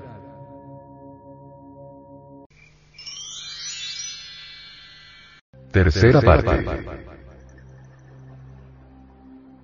Prosiguiendo con la temática de este audio cuaderno de cultura gnóstica, el venerable maestro, Samael Aumeor, sigue instruyéndonos de esta forma. Nos interesa sobremanera que cada uno de nuestros hermanos se ocupe antes que todo por obtener un cambio radical, absoluto, de sí mismo. Cambiar es lo fundamental, mas no es posible verdaderamente cambiar, en el sentido más completo de la palabra, si no se auto-observa uno a sí mismo. Es la vida práctica el gimnasio donde nosotros podemos autodescubrirnos en relación con nuestros semejantes, ya sea en la casa, o en la calle, o en la escuela, o en el templo, en la fábrica, en la oficina, etc. Si estamos en constante autoobservación, nos autodescubriremos. Sé que en cualquier circunstancia de la vida, afloran los defectos psicológicos que nosotros llevamos escondidos allá, muy adentro de sí mismos. Si no nos autoobservamos, no se puede tampoco autodescubrirlos. Pero si uno está en autoobservación psicológica constante, de momento en momento, entonces estos defectos pueden ser descubiertos. Ellos afloran de una forma tan natural, tan espontánea, que realmente no cuesta trabajo poderlos descubrir si estamos en el estado de alerta percepción, alerta novedad tenemos que dividirnos entre observador y observado. Una parte que observa y otra parte que es observada. Cuando uno se divide a sí mismo entre observador y observado, sencillamente puede verificar, en forma directa, la cruda realidad de aquel defecto que lleva escondido. Pero debe ante todo dividirse entre observador y observado. Cada uno de nuestros defectos psicológicos, indubitablemente, está personificado por algún yo. En los antiguos misterios de Egipto se hablaba de los demonios de Set. Estos representaban, claro está, a nuestros siete pecados capitales. Virgilio, el poeta de Mantua, dijo, aunque tuviéramos mil lenguas para hablar y paladar de acero, no alcanzaríamos enumerarlos todos cabalmente. Todos estos defectos que nosotros tenemos, están personificados por demonios tentadores, los demonios bíblicos, los demonios citados en los antiguos textos. Cábala, magia, etc. Son verdaderos yoes y cada uno de ellos posee su propia mente y su propia voluntad. En nombre de la verdad debemos afirmar que tenemos muchas mentes y muchas voluntades. Si no poseemos un yo único, obviamente tenemos que tener muchas mentes, muchos yoes. Cada yo tiene su mente, y cada yo está provisto de voluntad y de deseo. Cada yo es como una persona dentro de nosotros, y si tenemos muchos yoes, son muchas las personas que viven dentro de nosotros. Así pues, dentro de nuestra persona hay muchas personas, ahora nos explicaremos por qué no poseemos una auténtica individualidad. Estamos llenos de terribles contradicciones. El yo que jura amor eterno a una mujer, es más tarde desplazado por otro yo que no tiene velas en el entierro, entonces, cuando esto sucede, el sujeto se retira y la mujer queda desconcertada, decepcionada. Así que nadie tiene continuidad de propósitos, y no es posible si tenemos una multiplicidad de yoes dentro de sí mismos. Esta es la doctrina de los muchos, que bien vale la pena estudiar y comprender en el Tíbet ha sido debidamente entendida, y estos yoes en el oriente tibetano, son denominados agregados psíquicos. Ahora bien, entre esos agregados o no existe armonía o concordia alguna. Riñen entre sí, se pelean por la supremacía. Cuando uno de ellos domina, se cree el amo, el único, pero más tarde es desplazado por otro. Esa es la lucha dentro de sí mismos. Ahora nos explicaremos, repito, por qué estamos tan llenos, cada uno de nosotros, de tantas y tantas contradicciones. He allí la doctrina de los muchos, y nuestros hermanos gnósticos deben irse familiarizando con este cuerpo de doctrina. Desgraciadamente la conciencia, que es lo más digno que todos tenemos en nuestro interior, está enfrascada, metida dentro de cada uno de esos yoes o personas que viven dentro de nuestra persona. Como quiera que estos yoes o personas íntimas que cargamos dentro, son subjetivas en un ciento por ciento, naturalmente nuestra conciencia está funcionando en virtud de su propio condicionamiento. Es decir, se ha vuelto subjetiva, está dormida. Si nosotros trituramos a cualquiera de esos yoes, liberamos cierto porcentaje de conciencia, y si desintegramos en un ciento por ciento la totalidad de los yoes que en nuestro interior cargamos, la conciencia quedará absolutamente despierta. Una conciencia absolutamente despierta, es una conciencia que puede ver, oír, tocar y palpar las grandes realidades de los mundos superiores. Una conciencia completamente despierta, es una conciencia que conoce en forma directa los misterios de la vida y de la muerte. Lo vital considero, mis queridos hermanos, es que ustedes todos se preocupen por el despertar de la conciencia, y eso no lo conseguirían ustedes si no aniquilaran todas esas gentes que viven dentro de cada uno de ustedes. Es necesario aprender a observar estos yoes en acción. Tomemos por caso que ustedes sientan amor por una persona del sexo opuesto. Pongan atención a ver qué ocurre en su mente y qué ocurre también en los centros emocional, motor, instintivo y sexual. Aprendan a observar los yoes en el centro intelectual, en el centro emocional y en el centro motor instintivo sexual. Sí, puede suceder que ustedes consideren que están enamorados de una persona del sexo opuesto y a buen seguro que no están enamorados, lo que sucede es que están apasionados sexualmente. Si se pone cierta atención, puede uno descubrir cómo un yo cualquiera de lujuria puede manifestarse en el corazón como amor, como sentimiento en la cabeza con imágenes más o menos morbosas, o ideales, pero en el sexo, sí queda descubierto tal yo, manifiesta su vibración, y entonces nos indica que realmente no estamos enamorados, sino apasionados, que es completamente diferente, la pasión animal es algo asqueante, morboso, sucio. Continuando nosotros con este análisis, descubierto un yo cualquiera, pongamos un yo de lujuria, pues entonces tendremos que enjuiciarlo, criticarlo, analizarlo. apelar al bisturí de la autocrítica, para abrirlo a ver qué es lo que tiene de verdad, y una vez que lo hayamos comprendido íntegramente, función indispensable para la emancipación de la conciencia, entonces habremos de desintegrarlo, aniquilarlo. Para ello es urgente apelar a un poder que sea superior a la mente. Afortunadamente, ese poder existe, quiero referirme en forma enfática, al poder de la Divina Madre Kundalini, la serpiente ígnea de nuestros mágicos poderes. La mente, por sí misma, no puede alterar fundamentalmente ningún defecto. Puede rotularlo con distintos nombres, pasarlo de un departamento a otro, esconderlo de sí misma o de los demás, pero jamás podría alterarlo en forma definitiva. Se necesita de un poder que sea superior a la mente, que sea capaz de desintegrar cualquier defecto psicológico. Ese poder existe dentro de cualquier organismo viviente, es un poder foático, individual. Me refiero al poder serpentino, anular, que se desarrolla en la médula espinal de la Z. Si nosotros apelamos a ese poder, podemos desintegrar cualquier yo, cualquier defecto. Ese poder está personificado por la Divina Madre Kundalini.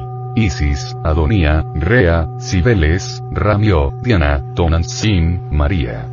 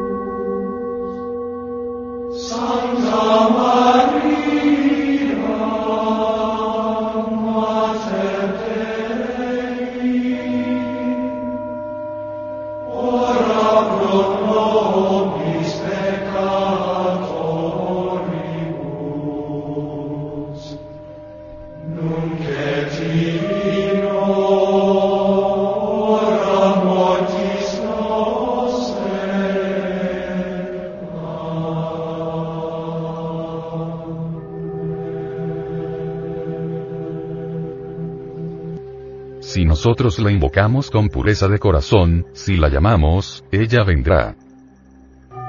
Podrá eliminar de nuestra psiquis, ese yo que hemos entendido, que hemos comprendido fundamentalmente, y si nosotros procedemos de esa forma, pueden estar absolutamente seguros de que tal defecto será desintegrado, será aniquilado, reducido a polvareda cósmica. Es decir, lo primero que se necesita es observar el defecto para descubrirlo. Segundo, enjuiciarlo analíticamente. Tercero, desintegrarlo, reducirlo a polvo. Allí tenemos, pues, las tres fases que nos pueden conducir a la desintegración de cualquier yo. Primero que todo, repito, observación. Segundo, juicio y tercero, aniquilación. En la guerra, a los espías, primero se les descubre, luego les enjuician y tercero los llevan al paredón de fusilamiento. En forma similar tiene uno que proceder con los yoes, y desintegrándolos, pulverizándolos, la conciencia se emancipará.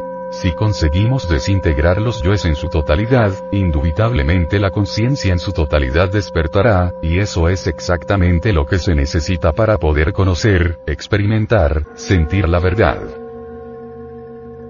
Jesús el Cristo dijo, Conoced la verdad y ella os hará libres. La verdad no tiene nada que ver con las creencias, con lo que alguien crea o deje de creer con las teorías, con las ideas que uno tenga sobre la misma, con las opiniones, con los conceptos que uno pueda forjarse, con los preconceptos, etc. La verdad es lo desconocido de instante en instante, y hay que experimentarla en forma directa. Solo quien la llega a conocer por sí mismo, puede de verdad emanciparse. la verdad no tiene nada que ver con ninguna escuela, secta, orden, etc. Cuando al Buda le preguntaron qué es la verdad, dio la espalda y se retiró. Cuando a Jesús el Cristo le preguntaron qué es la verdad, guardó un respetuoso silencio. De manera que vean ustedes cómo esos dos personajes contestaron a esa pregunta. Buda da la espalda, se retira. Cristo guarda silencio. Es que la verdad solamente puede ser experimentada por uno mismo, en forma directa. Alguien podría decir que el fuego quema. Esa es una verdad a priori, pero otra cosa es experimentarla, experimentar esa verdad. Para poderla experimentar, hay que meter el dedo en la lumbre, saber que quema. Entonces dice uno. Esta sí es la verdad, porque la he experimentado. Uno podría sentir un gran gozo contemplando un atardecer, o contemplando el sol al amanecer, pero entonces no podríamos transmitirle esa verdad a otro.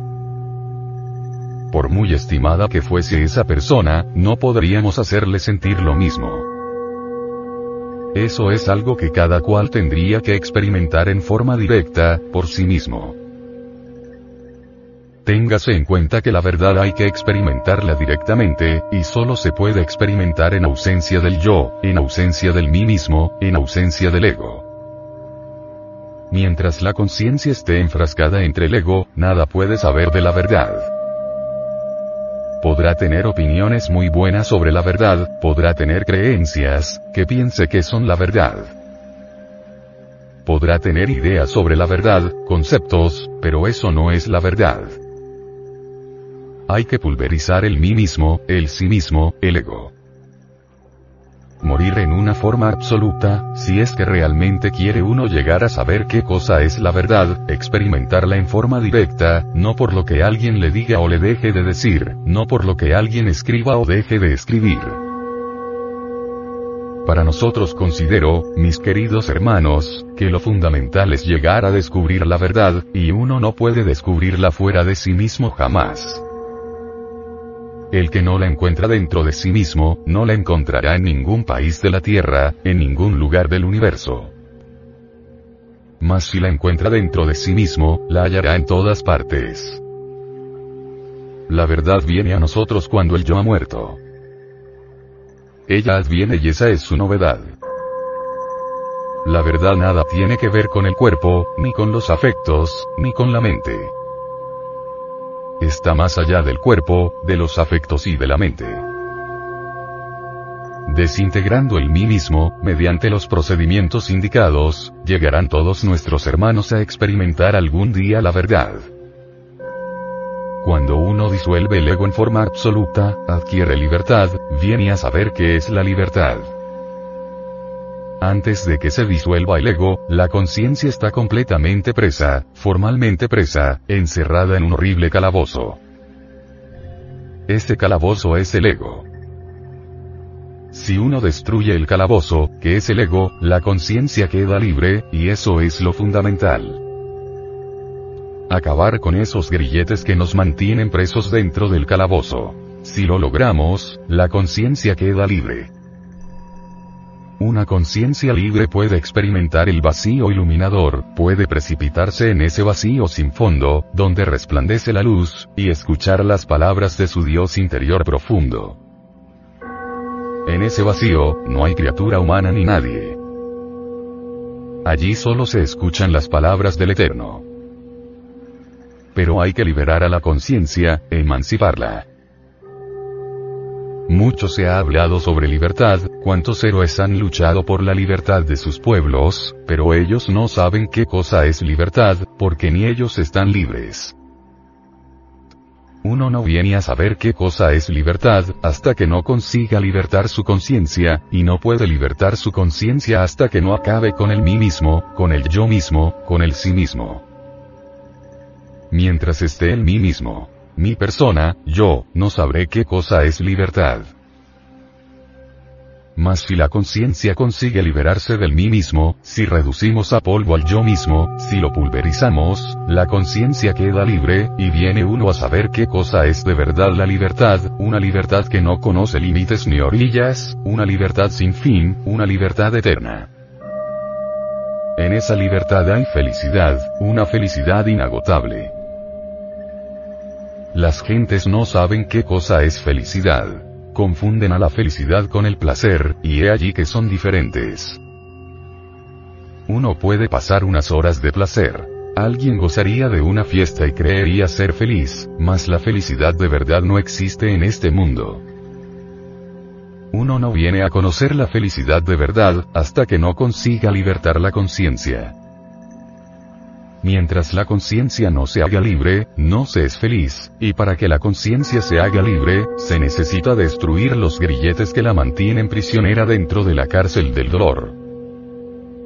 Esa cárcel es el mí mismo, el yo mismo, mi persona, mis propios sentimientos, mis deseos, mi propia mente atormentada, mis preocupaciones, mi lujuria, mi egoísmo, mis odios, mi envidia, mis resentimientos. Mis propios sentimientos, mis propios proyectos, mis propios deseos. Mientras uno no consiga que se destruya eso que soy yo mismo, mi conciencia estará prisionera.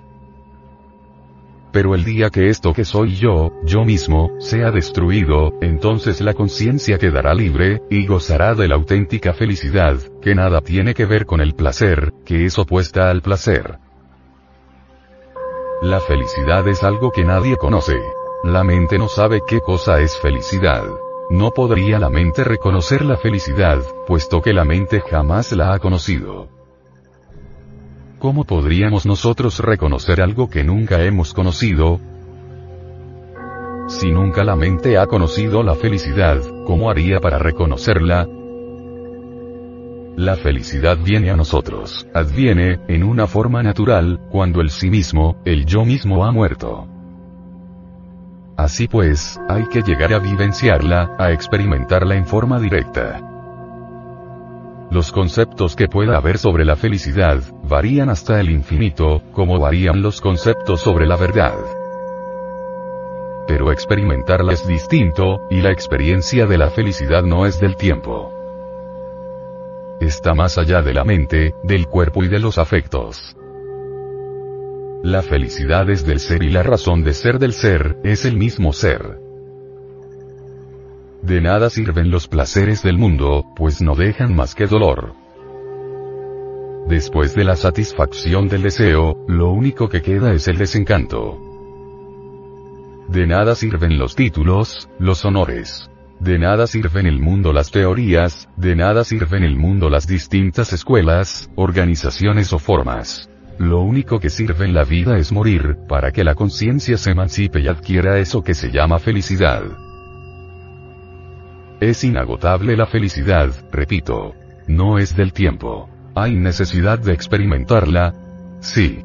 Pero para experimentarla, es urgente morir radicalmente, aquí y ahora.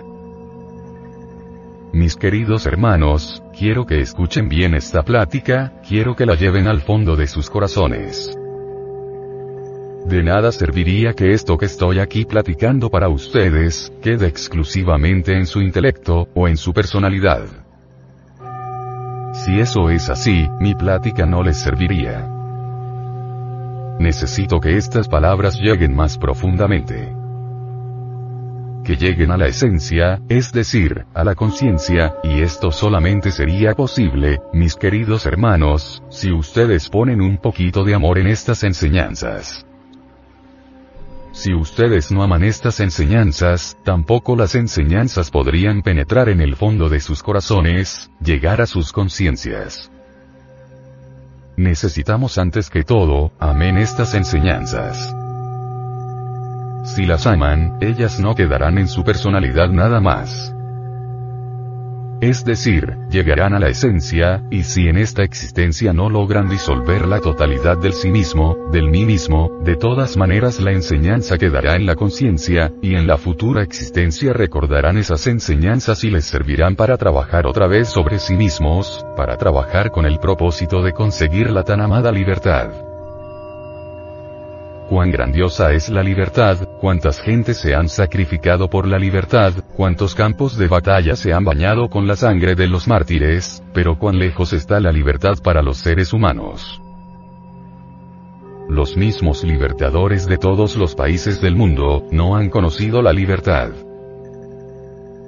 No es posible conocerla, porque ésta es de adentro, no es de afuera, y no se puede encontrar en ninguna parte, sino adentro de sí mismos.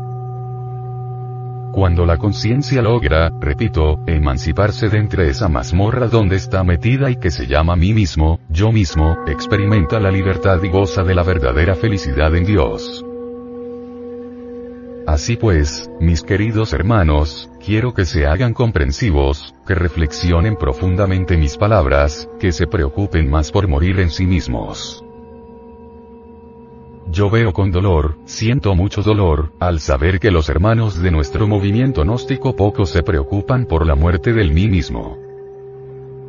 No tienen interés en eso, parece que ese tipo de enseñanza no les atrae, y es que al ego no le gusta ninguna doctrina que amenace su existencia. El ego quiere autodefenderse, la autodefensa es propiedad del ego.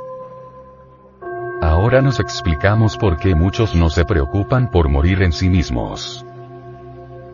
Al ego no le atrae eso de la muerte, el ego quiere vivir, cueste lo que le cueste, pero vivir. Ahora vayamos hacia los Himalayas. En el Tíbet hay multitud de anacoretas que se encierran en cavernas de por vida. Sus gurujis les han enseñado diversas técnicas de la meditación. Algunos se han convertido en atletas, otros creen ya estar liberados, etc. Hay quienes se alimentan con puras ortigas, hierbas que encuentran alrededor de su caverna, queriendo así convertirse en Dios.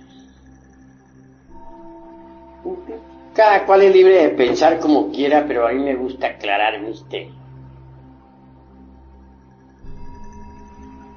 No negamos que algunos de esos anacoretas han conseguido hacerse verdaderos atletas de la meditación en ese estado de éxtasis.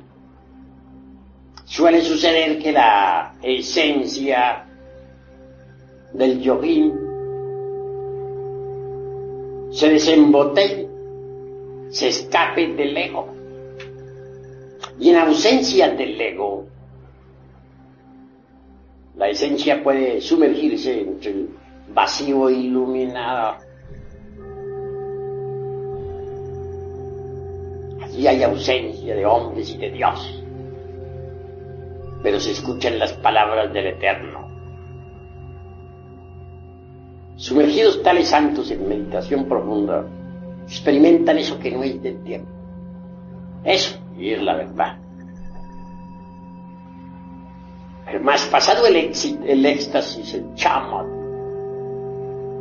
retornan otra vez como el genio de Aladino a la botella se meten entre el ego para continuar con sus penitencias.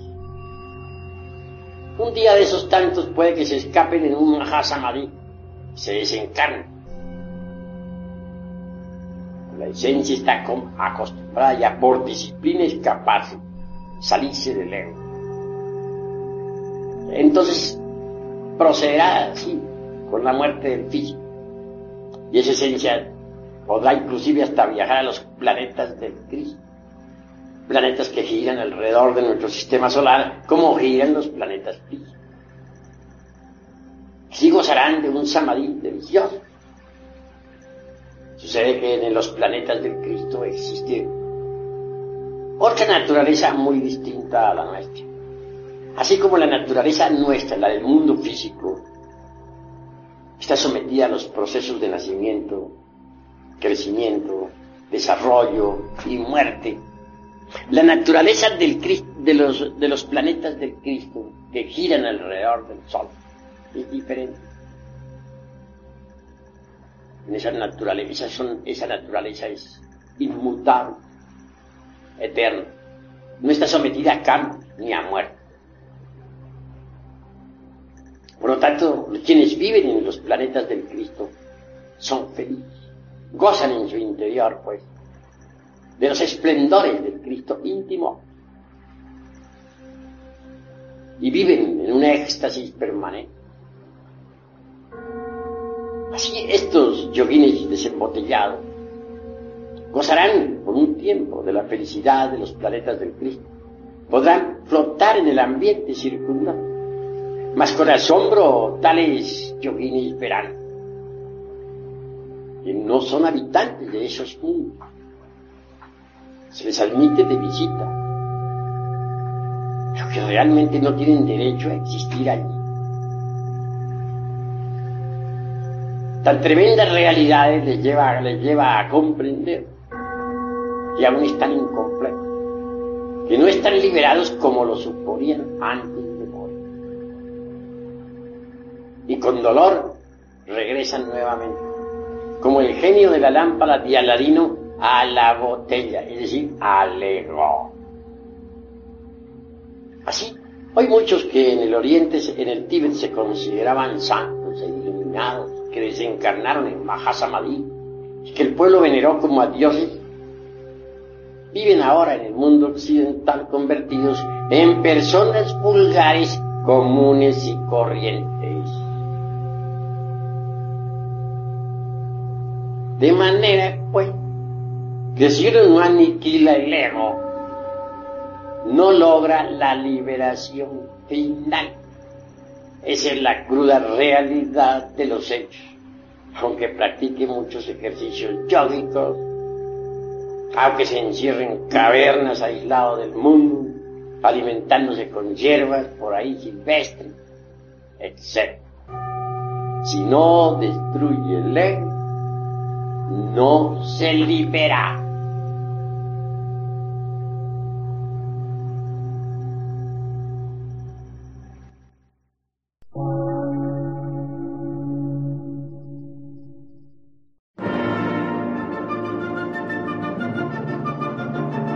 Emisora, gnóstica, transmundial.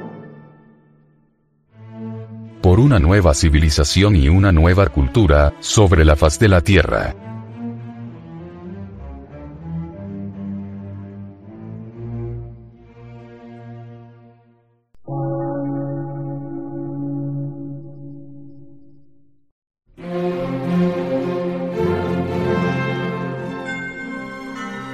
Medio de radiodifusión. Científico, artístico, místico y filosófico.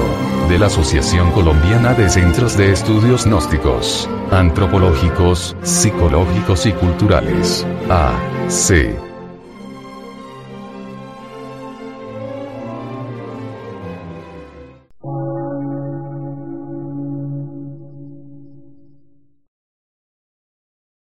Lectura en movimiento. Difusión sin fronteras.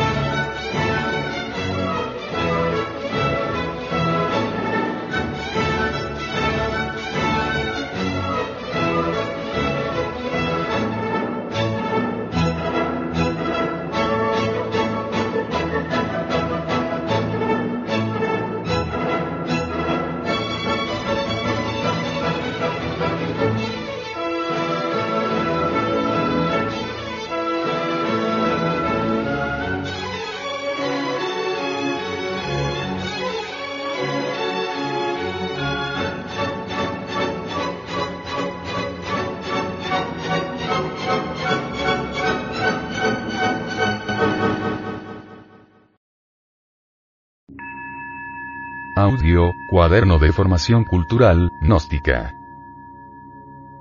La búsqueda de nuestra propia realidad.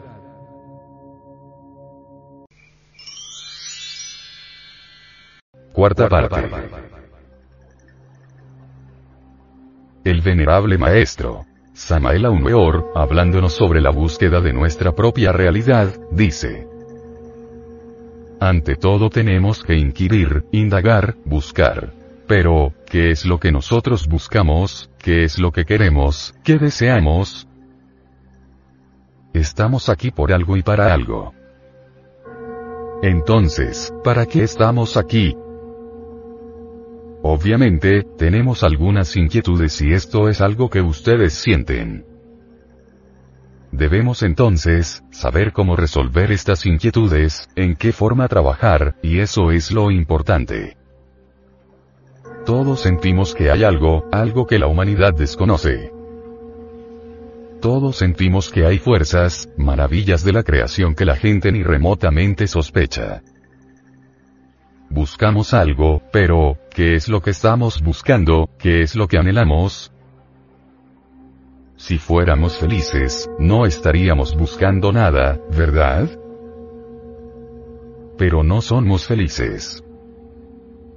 Por eso buscamos y sentimos una inquietud, o una serie de inquietudes íntimas. Sabemos que hay algo más, que este mundo doloroso no es todo. Eso lo sabemos, y nosotros buscamos ese algo más. Ha llegado la hora, hermanos, de las grandes reflexiones. Hemos leído libros muy hermosos.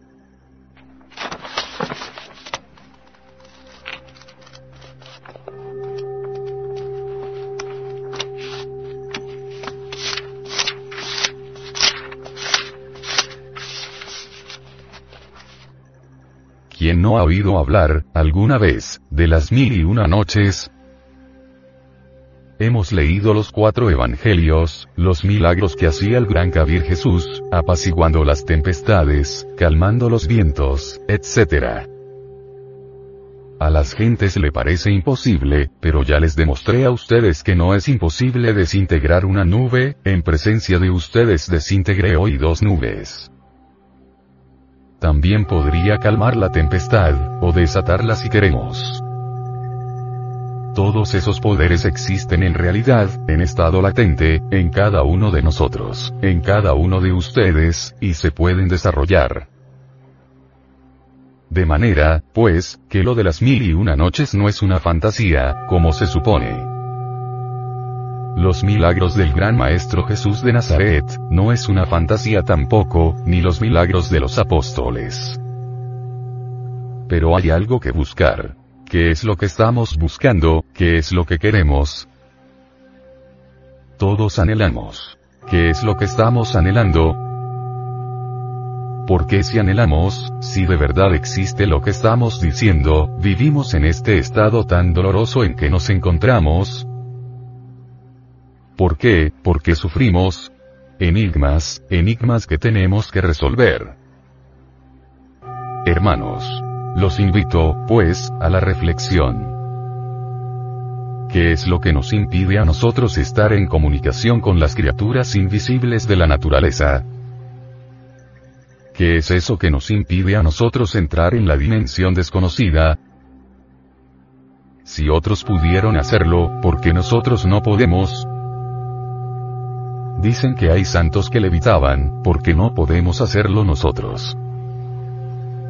Dicen que Ananda, el discípulo de Gautama el Buda, Siddhartha Sakyamuni, en presencia de todos los de la congregación, atravesó una roca de lado a lado sin recibir daño alguno.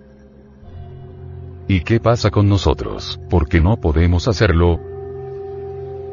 Los psicólogos antiguos, del siglo pasado, denominaban objetivo a todo lo que corresponde al mundo físico, a la experiencia sensual y subjetivo a todo lo relacionado con los procesos psíquicos. Nosotros los gnósticos somos diferentes.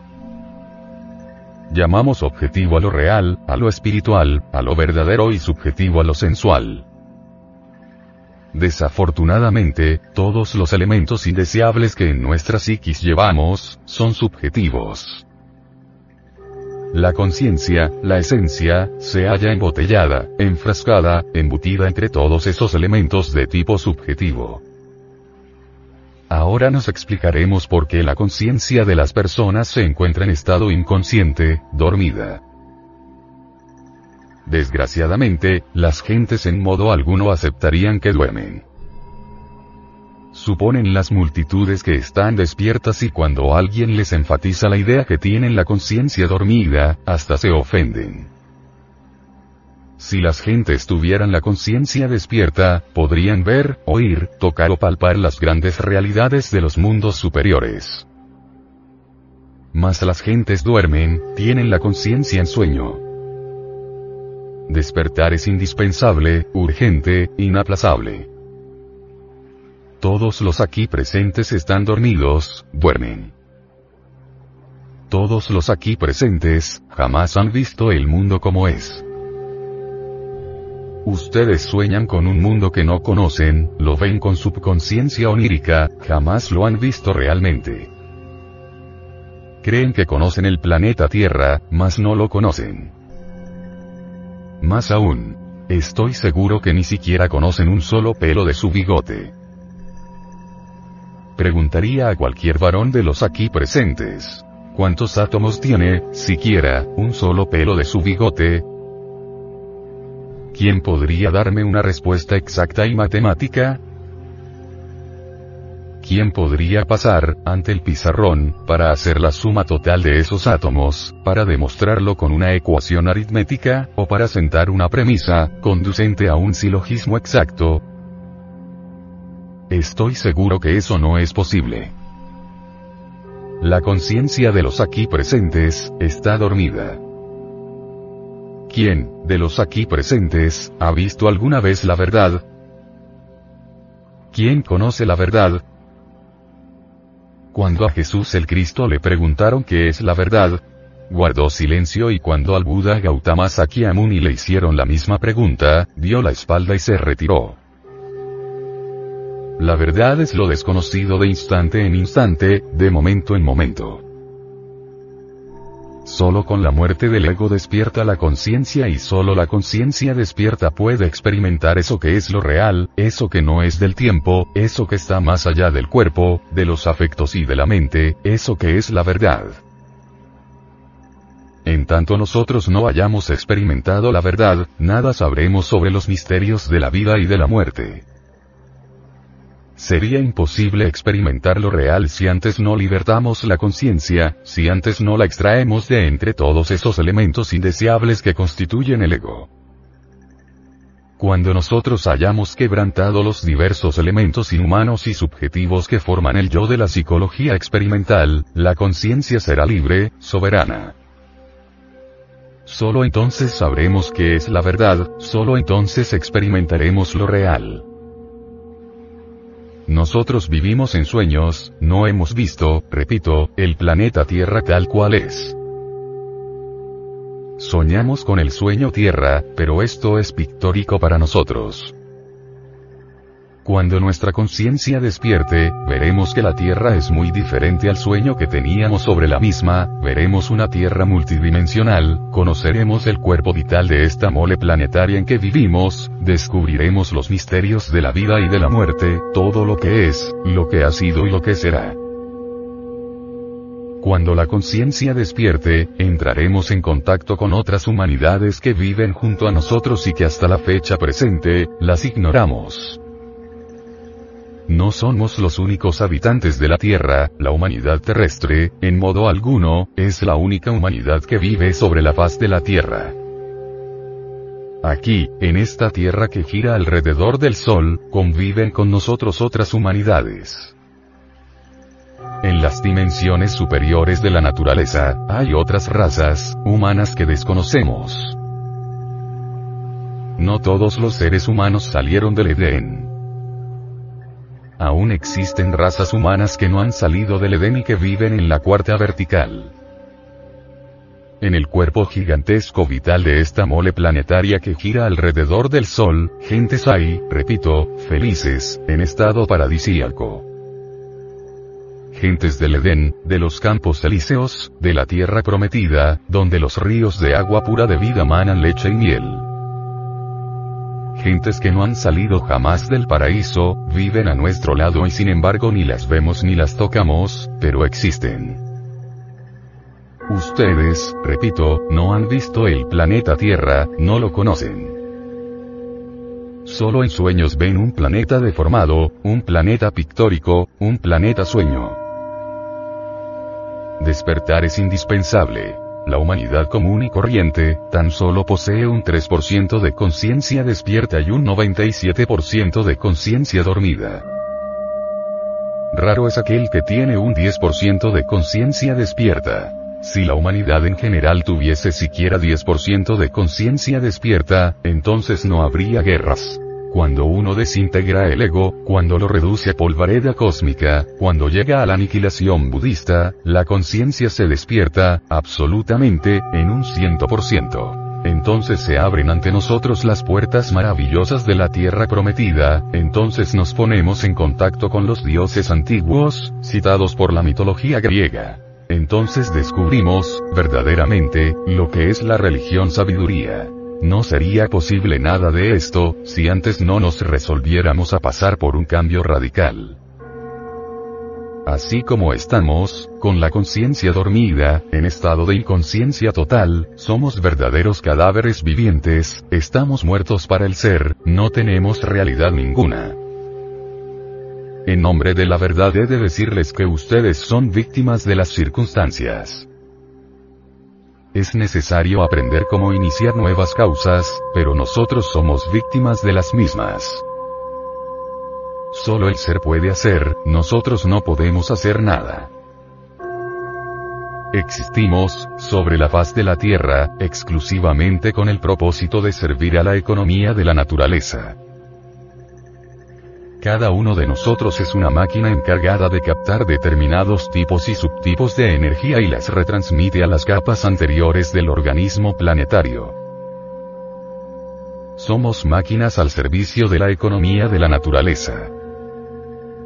Nos creemos muy grandes y muy sabios, cuando en verdad no somos sino máquinas al servicio de la gran naturaleza. La humanidad entera es un órgano de la naturaleza, un órgano encargado, precisamente, de asimilar y eliminar determinadas sustancias y fuerzas. Y nos creemos poderosos, cuando en verdad no lo somos.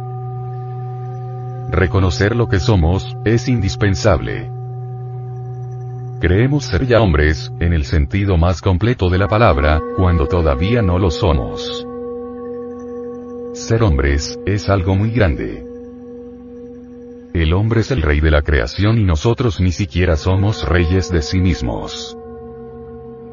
No hemos aprendido a dirigir conscientemente nuestros procesos psíquicos y sin embargo nos creemos grandes. Hemos de empezar si queremos cambiar, por reconocer lo que somos. Incuestionablemente, no somos más que animales intelectuales condenados a la pena de vivir, pero nos creemos sabios. El Logos, el Sol, está haciendo en estos instantes un gran experimento. Lo hace en el tubo de ensayos de la naturaleza, quiere crear hombres.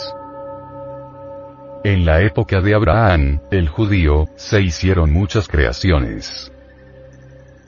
Durante los primeros ocho siglos del cristianismo, se lograron crear cierta cantidad de hombres.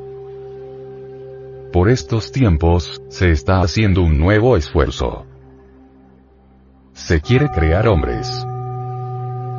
El sol ha depositado, en nuestras glándulas sexuales, los gérmenes para el hombre. Pero estos gérmenes pueden perderse, no es seguro que se desarrollen.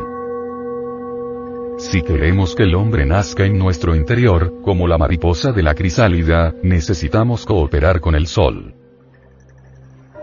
Solo así podrán tales gérmenes desarrollarse en nosotros. Obviamente, se necesita de un terreno adecuado para el desarrollo de los gérmenes del hombre. Se necesita de la disponibilidad al hombre. Si alteramos el organismo, si nos prestamos a los injertos glandulares, si estamos de acuerdo con los trasplantes orgánicos, etc., el terreno orgánico no será favorable para el desarrollo de los gérmenes del hombre. En el pasado hubo una raza humana que, definitivamente, estableció una dictadura política, una raza de las épocas secundaria o primaria. Tal raza prohibió todo lo relacionado con cuestiones religiosas. La religión estorbaba los fines políticos de los dictadores. La libre iniciativa fue desintegrada, eliminada. Como secuencia o corolario, la inteligencia comenzó a degenerar. Esa raza se entregó a toda clase de experimentos glandulares, trasplantes, etc. Con el tiempo comenzó a deformarse, la morfología fue alterada fundamentalmente. Los procesos degenerativos se intensificaron cada vez más. Se empequeñeció a través de los siglos la citada raza. Pasaron miles y millones de años y su involución se fue haciendo cada vez más atroz. Terminó dentro de un círculo mecánico horrible, nefasto. Aún existe esa raza degenerada, aún vive sobre la faz de la Tierra. Quiero referirme, en forma enfática, a las hormigas. Raza humana degenerada.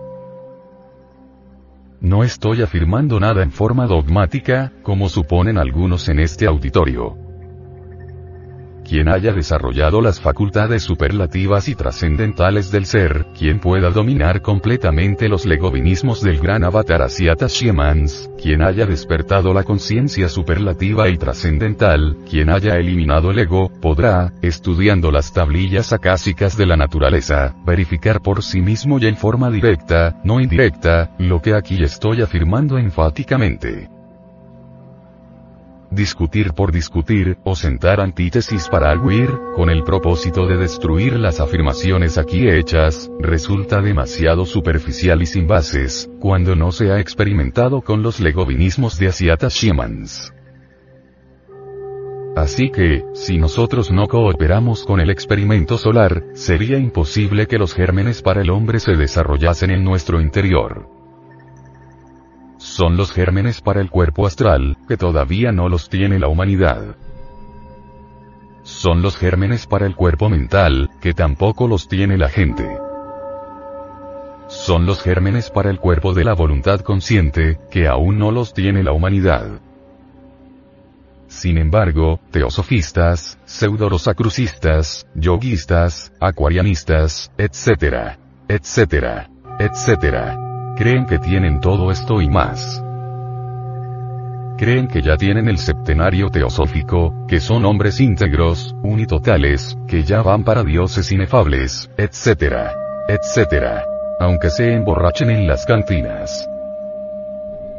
La cruda realidad de todo esto es que para crear el cuerpo astral, se necesita de la sexología trascendental y trascendente, se necesita aprender a manejar el mercurio de la filosofía secreta, se necesita, de verdad, entrar por el camino de la regeneración sexual, porque los degenerados del infrasexo, los formicarios, los adúlteros, los homosexuales, las lesbianas, etc.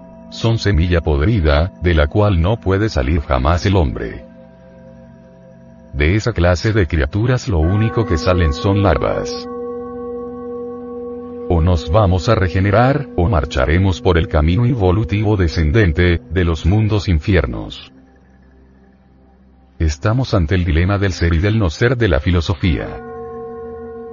Estos no son momentos para estar jugando con vana palabrería insubstancial de charla ambigua, estos no son momentos como para estar deleitándonos con sofismas de distracción ha llegado el instante más terrible, en que nos encontramos, ha llegado el momento en que tenemos que definirnos. O nos convertimos en hombres o evolucionamos entre las entrañas de la Tierra.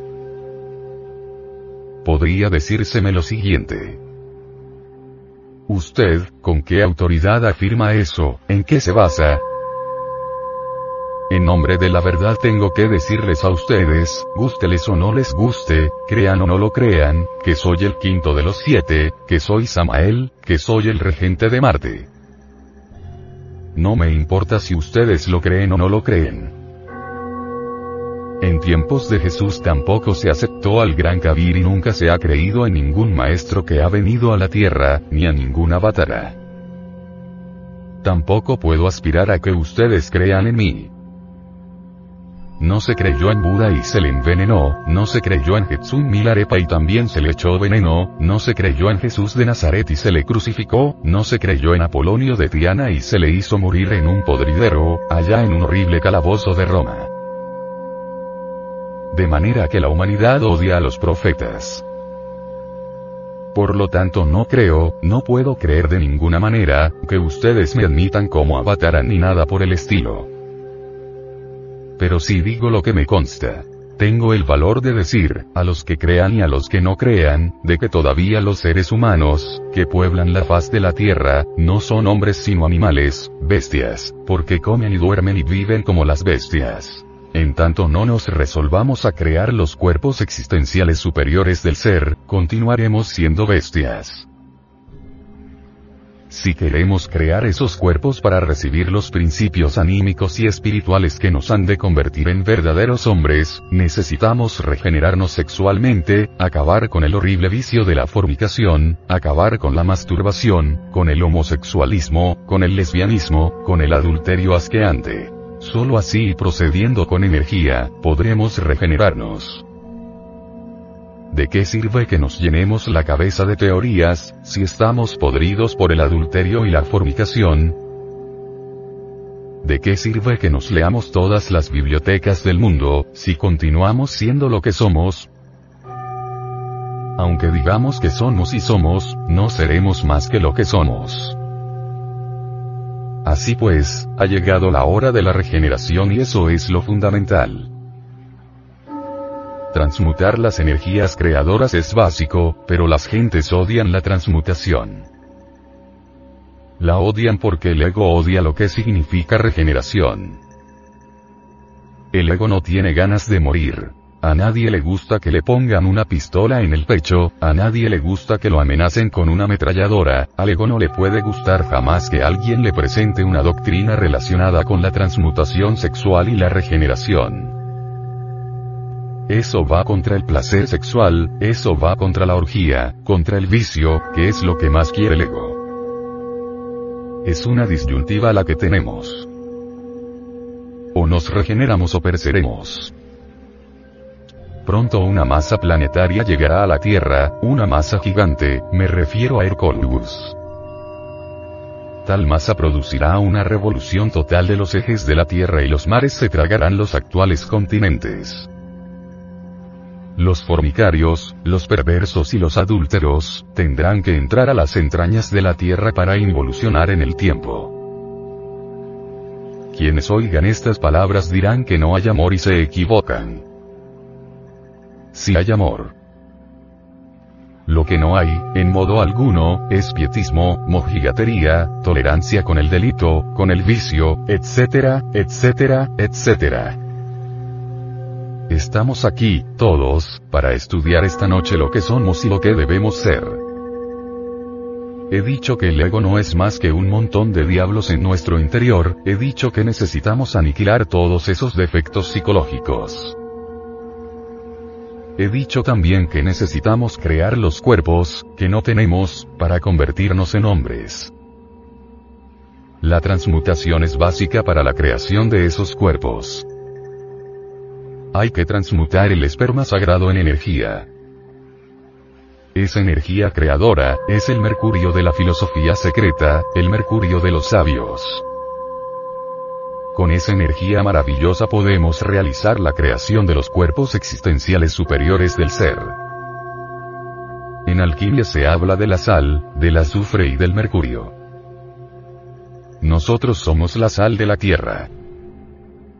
Esa sal debe ser fecundada por el mercurio y por el azufre. El mercurio es el alma metálica del esperma, es la energía creadora del tercer logos. El azufre es el fuego divinal en nosotros, el foat, esa ígnea llamarada que debe desarrollarse en nuestra espina dorsal. Cuando logremos la fusión completa de la sal, del azufre y del mercurio, mediante la transmutación y sublimación, tendremos el material para crear el cuerpo astral, tendremos el material para crear el cuerpo de la mente y tendremos el material para crear el cuerpo de la voluntad consciente. La clave es muy sencilla y no tendré inconveniente alguno en darla aquí, ante este auditorio, aquí, a todos reunidos. Conexión del lingam Johnny sin eyaculación del ens seminis, porque en el ens seminis está el ens virtutis del fuego. Este artificio maravilloso, extraordinario, es el secreto secretorium de los alquimistas medievales. Antiguamente, en el Egipto de los faraones, este secreto secretorium de la ciencia de Hermes, solamente se entregaba de labios a oídos y bajo palabra de juramento. Así lo recibí yo en la tierra de los faraones. Quien violaba el juramento, era condenado a pena de muerte. Los papiros egipcios dicen que se le cortaba la cabeza, se le arrancaba el corazón, se quemaba su cuerpo y las cenizas eran lanzadas a los cuatro vientos. Ahora, muchos no quieren este fino artificio, este secreto secretorum, porque se los estoy dando de regalado. En el Egipto antiguo costaba hasta la vida y entonces este secreto se apreciaba. Los sabios siempre guardaron el secreto de la preparación del mercurio, yo no lo guardo, se lo entrego a ustedes, es ese. Si ustedes fabrican mercurio, crearán los cuerpos existenciales superiores del ser y podrán entonces recibir los principios anímicos y espirituales y convertirse en hombres, pero en hombres de verdad. Empero es necesario eliminar los elementos indeseables que en el interior se cargan, porque si alguien fabricase los cuerpos existenciales superiores del ser, si alguien crease los vehículos trascendentales del ser y no eliminase los elementos indeseables que en nuestro interior cargamos, se convertiría en un anasmusen con doble centro de gravedad. Advierto esto porque no tengo ganas de sacar una cosecha de anasmusen. Yo trabajo para crear hombres, hombres solares. Ese es el objeto de la misión que estoy cumpliendo. He venido a crear hombres. En nombre de la realidad, en nombre de la verdad, digo. Se hace indispensable eliminar el mercurio seco, es decir, los yoes que en su conjunto, constituyen el ego.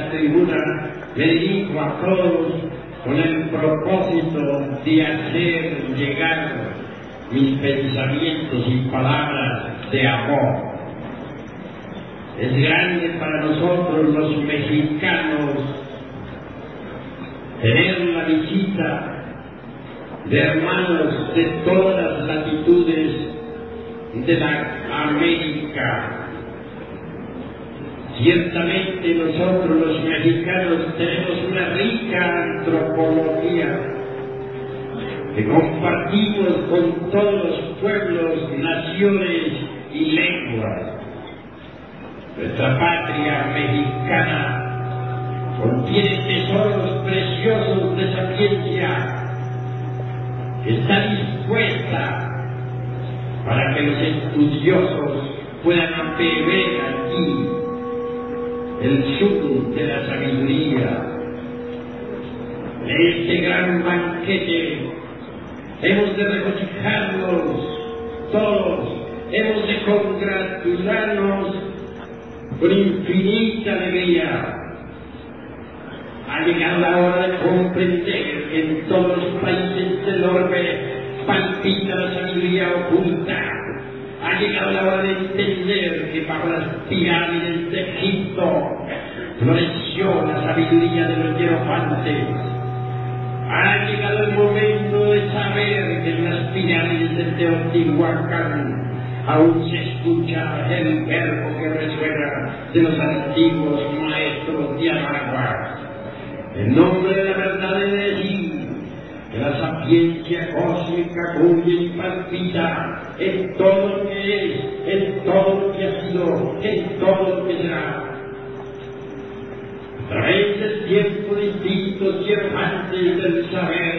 resplandecieron en la noche profunda de todas las edades. Ahora, Hermes príncipe Egipto, el tres veces grande Dios y de todo, grabando su sapiencia en la tabla esmeraldina. Ahora, los grandes sabios de la antigua Grecia, enseñando a las multitudes desde los misterios de Leucis. Ahora, los esquirfantes de Asiria y de Persia. Ahora los sacerdotes incas que brillaban como soles resplandecientes en el alto Cusco, Perú. Ahora, la sapiencia soberana de los grandes sacerdotes de Anáhuac, el arte magistral de nuestros artistas toltecas de la lejana tumbe. Así, por aquí, por allá, y acullá resplandece la sabiduría de todas las edades, la sabiduría oculta. Existe una gran diferencia entre la antropología meramente profana y la antropología gnóstica. La antropología meramente profana, mediante las asociaciones de tipo intelectivo, saca deducciones lógicas que pueden no estar de acuerdo en realidad de verdad con los principios esoteristas de Anáhuac o de los toltecas o del Egipto, etc. Pero la, la sabiduría gnóstica, la antropología gnóstica, basada en reglas precisas y en principios tradicionales eternos, sabe, por sabe extraer de las piedras arcaicas toda sapiencia esotérica. Así pues, debemos diferenciar entre la antropología gnóstica y la antropología meramente intelectiva. Momento, este es un momento de confusión. La humanidad se encuentra en estado caótico. Hay crisis mundial y bancarrota de todos los principios morales. La gente se han lanzado a la guerra, unos contra otros y todos contra todos. En este momento de, de confusión mundial y de bancarrota de, toda, de todos los aforismos y principios herméticos, no nos queda más remedio que ahondar en la sabiduría del pasado, extraer de los códices la orientación precisa para guiarnos en el momento presente. Beber en la fuente tradicional de la augusta sabiduría de la naturaleza. Buscar los primeros cauces de la sapiencia cósmica. El momento ha llegado en que nosotros debemos volver nuevamente a estudiar los libros clásicos, pero con ojo avisor, sabiendo, sabiendo sacar de entre la letra que mata el espíritu que da vida. El hombre en sí mismo es un misterio. Los antiguos dijeron, no te ipsum, hombre, conócete a ti mismo y conocerás al universo y a los dioses. Ha llegado la hora de investigar desde a fondo, de salir al encuentro de nuestro propio destino, de ahondar en las profundidades de sí mismos. A través de diversos estudios antropológicos y psicológicos, llegamos a la conclusión lógica de que el animal intelectual equivocadamente llamado hombre en realidad de verdad no es el hombre. Incuestionablemente, si colocamos a un hombre y a un animal intelectual frente a frente, veremos que físicamente se parecen. Mas si los observamos psicológicamente, podremos anotar cuán distintos son. El momento ha llegado en que nazca el hombre dentro de nosotros mismos, aquí y ahora. Existen fuentes tradicionales de conocimiento que nos indican con exactitud cuál es el camino que conduce al advenimiento del hombre. Ante todo es necesario que haya verdadero amor a la sabiduría. Ante todo es necesario que haya disponibilidad al hombre. Dice la antropología esotérica gnóstica que solo en este momento está haciendo un gran ensayo, el el ensayo de la naturaleza. El sol quiere crear al hombre.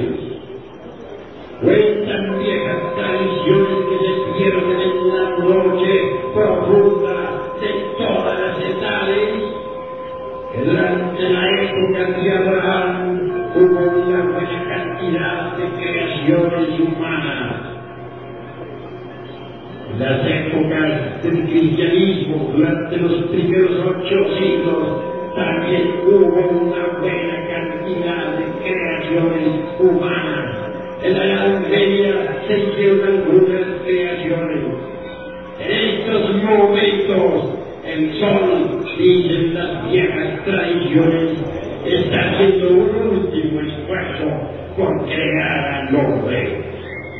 El sol ha depositado sexuales de cada ser viviente los gérmenes para el hombre. Ahora solo nos toca cooperar con el sol para que nazca el hombre dentro de nosotros mismos, aquí y ahora. La creación del hombre es un problema dificilísimo. Se necesita cooperar con el sol para que nazca el hombre. Si nosotros no cooperamos con el sol, el el hombre no podrá nacer dentro de nosotros. Usted puede cooperar con el sol para que el hombre nazca en nosotros.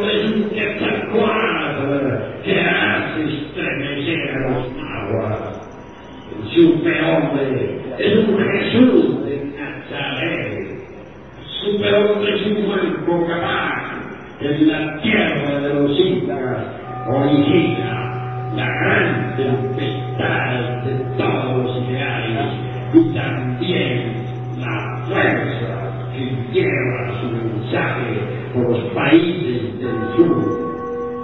su Superhombre obviamente tiene poder sobre los elementos, sobre el fuego que flamea, sobre la, los aires que ocurren, y también sobre la, 就慢了，练出啊了，就变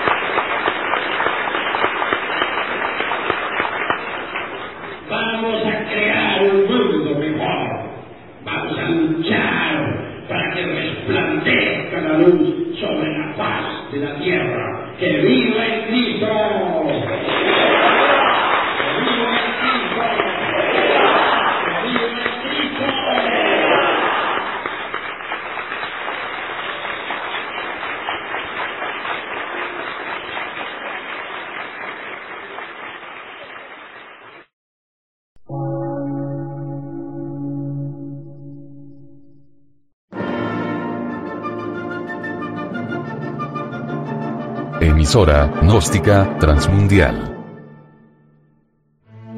Por una nueva civilización y una nueva cultura, sobre la faz de la Tierra.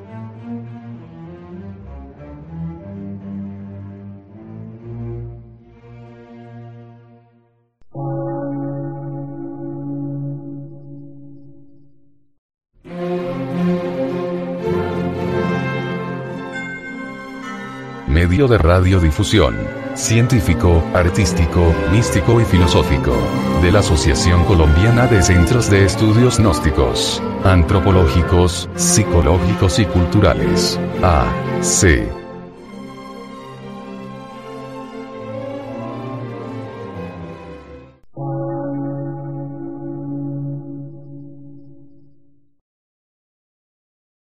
Lectura en movimiento. Difusión sin fronteras.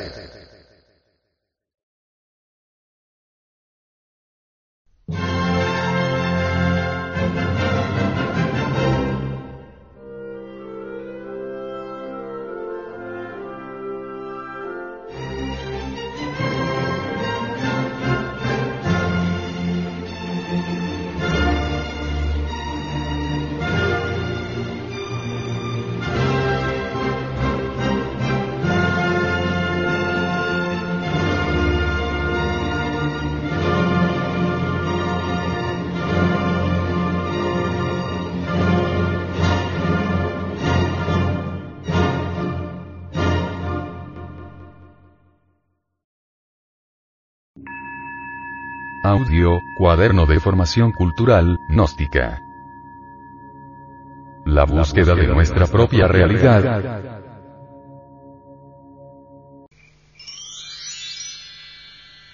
Quinta parte.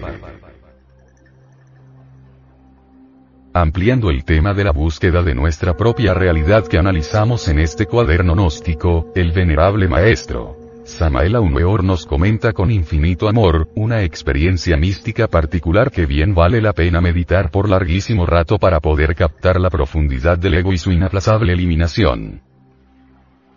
Hace muchísimos años atrás, en verdad fracasaba en todas las pruebas en relación con la castidad.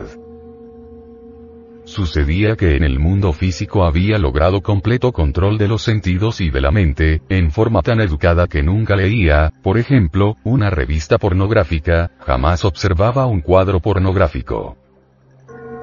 Aprendí a mirar al sexo opuesto de la cintura hacia arriba, sin detenerme jamás a observar la forma de las pantorrillas o cosas por estilo que les encanta mirar a los varones tan detenidamente, y para ser más franco, tan perversamente.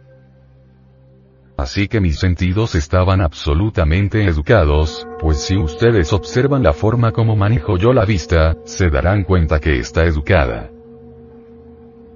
Naturalmente que en estas condiciones, pues la castidad era absoluta en cuanto al mundo físico se refiere. Eduqué también la palabra en forma extraordinaria. No dejaba fluir en el verbo ninguna palabra lujuriosa o de doble sentido, etc. Así todo era correcto, pero en los mundos superiores de conciencia cósmica, la cuestión estaba muy grave. Gravísima. Me sometieron a pruebas rigurosas de castidad, y fallaba. A pesar de todos mis sistemas de controles psicológicos, a pesar de todos mis judos psicológicos, a pesar de todas mis técnicas, bastaba con que me pusieran por ahí una escoba vestida con faldas, para que inmediatamente le caminara. Ya podía ser una pobre vieja bien horrible, no importaba. Lo importante era que tuviera faldas. Estaba grave la cosa. Me sentí muy triste.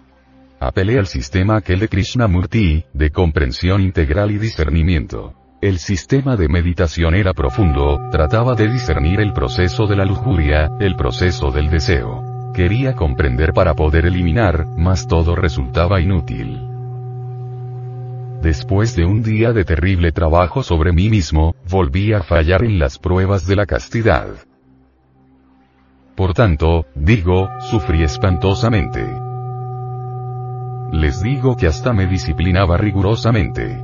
Llegó el punto de hasta llegar a azotarme. Sí, agarrar un látigo y darme yo, a mí mismo, castigando a la bestia. Pero aquella pobre bestia resultó más fuerte que el látigo, y ni el látigo valía así que no me quedó más remedio que sufrir. Bueno.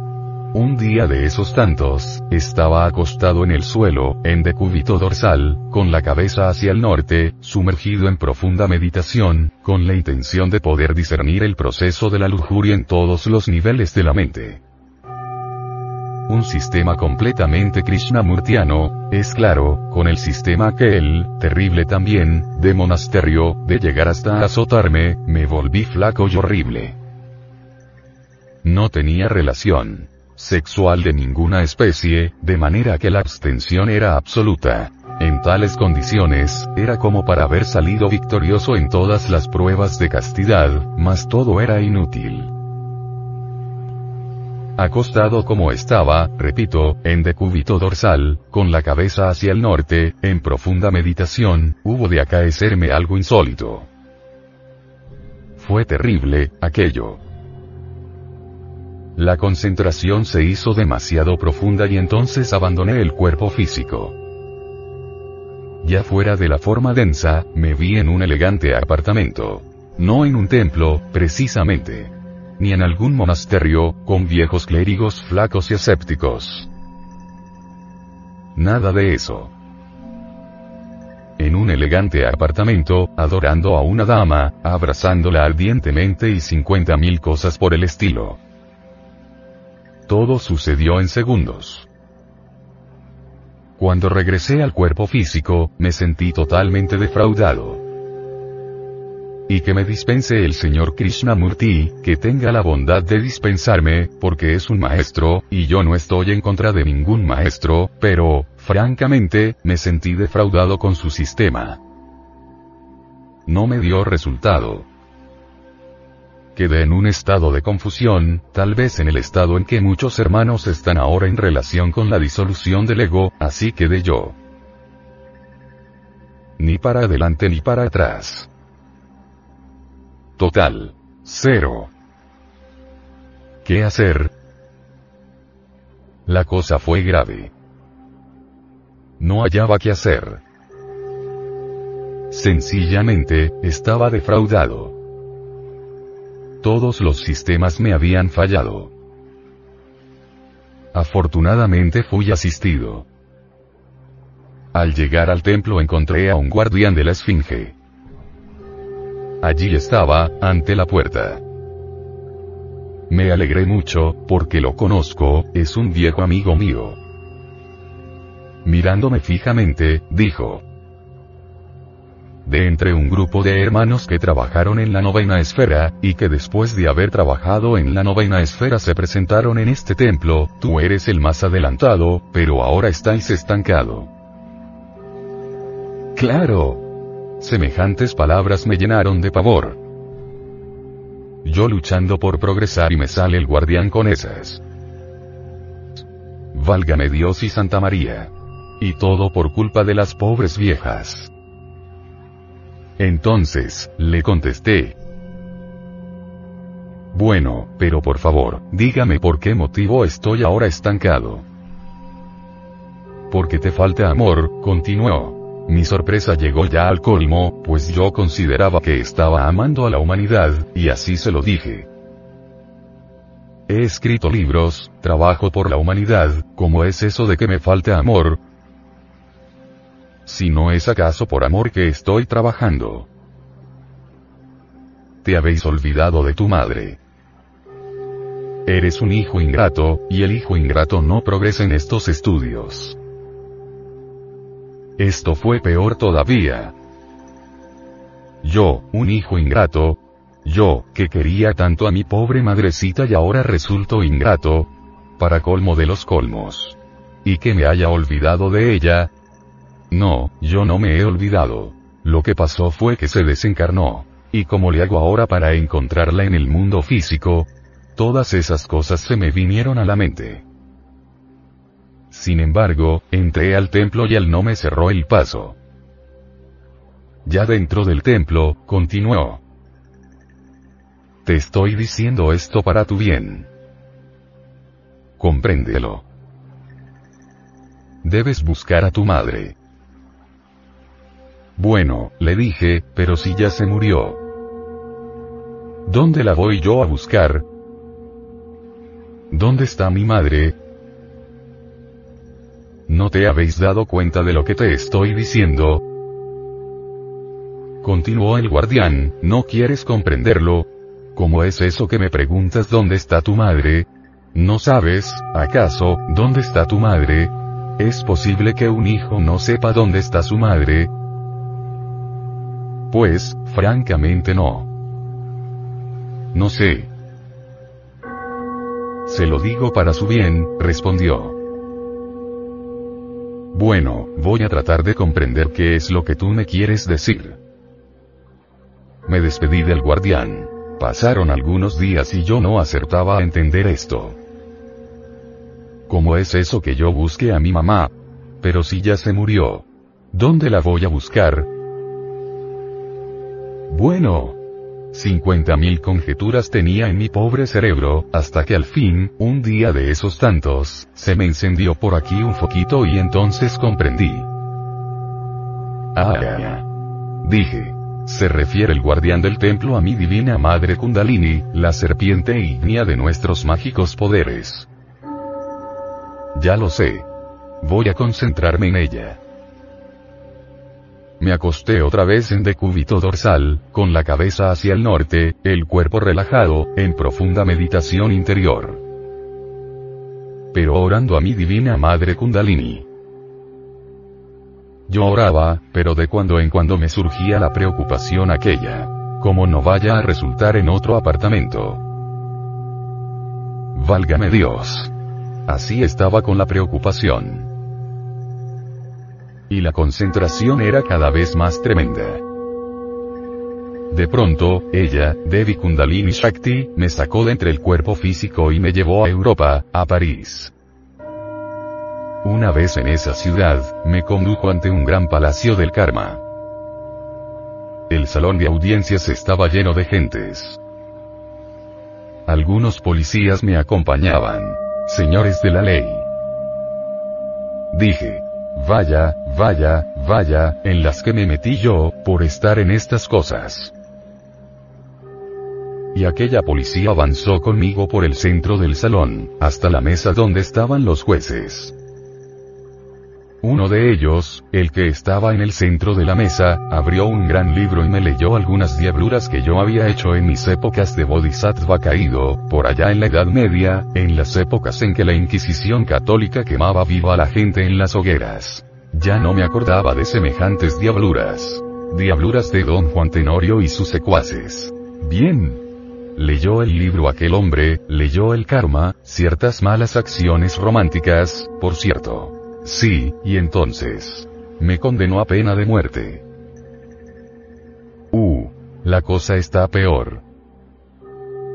Dije, ahora, sí, de nada me valió haber trabajado por los hermanitos allá en el mundo físico. Vea, vea, vea, a las que he venido a parar.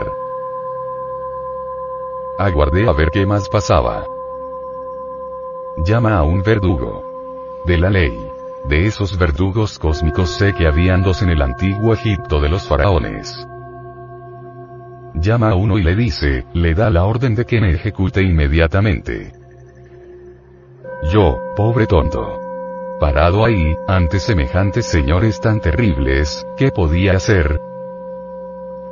El verdugo desenvaina la espada flamígera, el verdugo cósmico porque hay verdugos cósmicos, y avanza hacia mí con la espada desenvainada. Bueno. Ese fue un momento en que, francamente, me sentí totalmente defraudado. En cuestión de milésimas de segundo pensé tantas cosas. Me dije a mí mismo, tanto como he sufrido en la vida, luchando por la humanidad, luchando por mí mismo, escribiendo libros, dictando conferencias. Y ahora, y este es el resultado, qué dolor. Dije, vaya, vaya, vaya, en lo que he venido a parar. De nada me sirvió entonces haber luchado tanto por la humanidad. Me sentí completamente defraudado. El verdugo aquel avanzaba despacio y con la espada desenvainada. Un hombre corpulento, fuerte. Cuando ya me iba a atravesar con la espada, siento de pronto algo que se mueve dentro de mí mismo. ¿Qué será? Pensé. Y en ese momento vi que una criatura monstruosa salía de mí por las 33 puertas de la espina dorsal. La observé detalladamente. Era un yo, el yo de la lujuria, un agregado psíquico que yo mismo había creado por un error de tipo romántico y sexual, por allá en la Edad Media, y ahora me encontraba cara a cara con mi propia creación. El monstruo aquel tomó la forma de una bestia, de un caballo. Pero algo insólito acaece, sucede. El verdugo en vez de seguir apuntando contra mí su espada, la dirige ahora hacia el caballo ese, hacia la bestia esa. Entonces vi con asombro cómo aquella bestia, de cabeza, se lanzaba al Tartarus, a los mundos infiernos. El guardián, el verdugo, la había pasado al reino de Plutón, para que allí se desintegrara. Claro, Quedé libre de semejante agregado psíquico infernal, y cuando se me sometió a nuevas pruebas en materia de castidad, salía victorioso, y seguí saliendo victorioso y nunca volví a fallar. Desde entonces logré la completa castidad. Bien. Como quiera que me dio resultado formidable el trabajo con la Divina Madre Kundalini, dije. Este es el sistema para desintegrar los yoes. Seguí trabajando entonces con la Divina Madre Kundalini sobre distintos yoes, es decir, sobre distintos agregados psíquicos, y pude verificar por mí mismo, mediante el sentido de la autoobservación psicológica, cómo ella los trabajaba, y cómo iba desintegrando tan extraordinariamente los distintos elementos inhumanos que en nuestro interior cargamos. Así que, el camino para lograr la desintegración del ego se logra con la Divina Madre Kundalini Shakti. Más tarde en el tiempo, llegué a la conclusión de que dentro de nosotros existe una luna psicológica con dos caras. La visible, y la oculta. Tal como en el firmamento hay una luna con dos caras, también la hay dentro de nosotros mismos, en el sentido psicológico. La cara visible de la luna psicológica se relaciona con los agregados psíquicos, o defectos, que a simple vista resaltan. Mas hay defectos psicológicos que no salen a la superficie y que uno mismo ignora, y que están colocados o ubicados en la parte oculta de la luna psicológica. Trabajando con la Madre Divina Kundalini, sin contacto sexual, conseguí desintegrar los defectos de la cara visible de la luna psicológica. Después, tuve que encontrarme cara a cara con la iniciación de Judas. La pasión por el Señor. Al llegar a esas alturas descubrí que hay defectos psicológicos, agregados psíquicos tan antiguos, tan imposibles de poder desintegrar, que se necesita apelar a la novena esfera, bajar a la fragua encendida de Vulcano. Así lo hice. Bajé a la novena esfera a trabajar, y logré mediante la electricidad sexual trascendente, sabiamente dirigida por la Divina Madre Kundalini, desintegrar muchísimos agregados psíquicos que ignoraba. Que los tenía, pero que jamás creía que los tenía. Que si alguien me hubiera dicho, tú tienes tal defecto, pues francamente, yo no se lo hubiera aceptado. Así que en verdad, conocí todo eso. Como resultado de estos estudios, de estos trabajos, escribí la obra titulada El misterio del áureo florecer. Después escribí Psicología revolucionaria. Luego, La gran rebelión. Todo lo que se necesita es observarnos a sí mismos de instante en instante. Las gentes aceptan fácilmente que tienen un cuerpo físico, porque lo pueden tocar, porque lo pueden ver físicamente, mas son muchos los que no quieren entender que tienen una psicología particular, individual. Cuando uno acepta que tiene una psicología, de hecho comienza a autoobservarse. Cuando uno comienza a autoobservarse, incuestionablemente se convierte, por tal motivo, en una persona completamente diferente mediante la autoobservación psicológica, de instante en instante, de momento en momento, descubre uno sus propios defectos psicológicos. Estos afloran espontáneamente durante la interrelación. si estamos alertas y vigilantes como el vigía en época de guerra, entonces los vemos. Defecto descubierto debe ser comprendido íntegramente en todos los niveles de la mente. Uno comprende un defecto a través de la técnica de la meditación. Ahora, llegar a la honda significación de tal defecto, no es cuestión de principiantes, eso es para gentes que ya están trabajando con la parte oculta de la luna psicológica. Conténtense ustedes con comprenderlo, y eso es todo. Ya comprendido, entonces pueden invocar a Devi Kundalini, su divina madre cósmica, para que ella lo desintegre.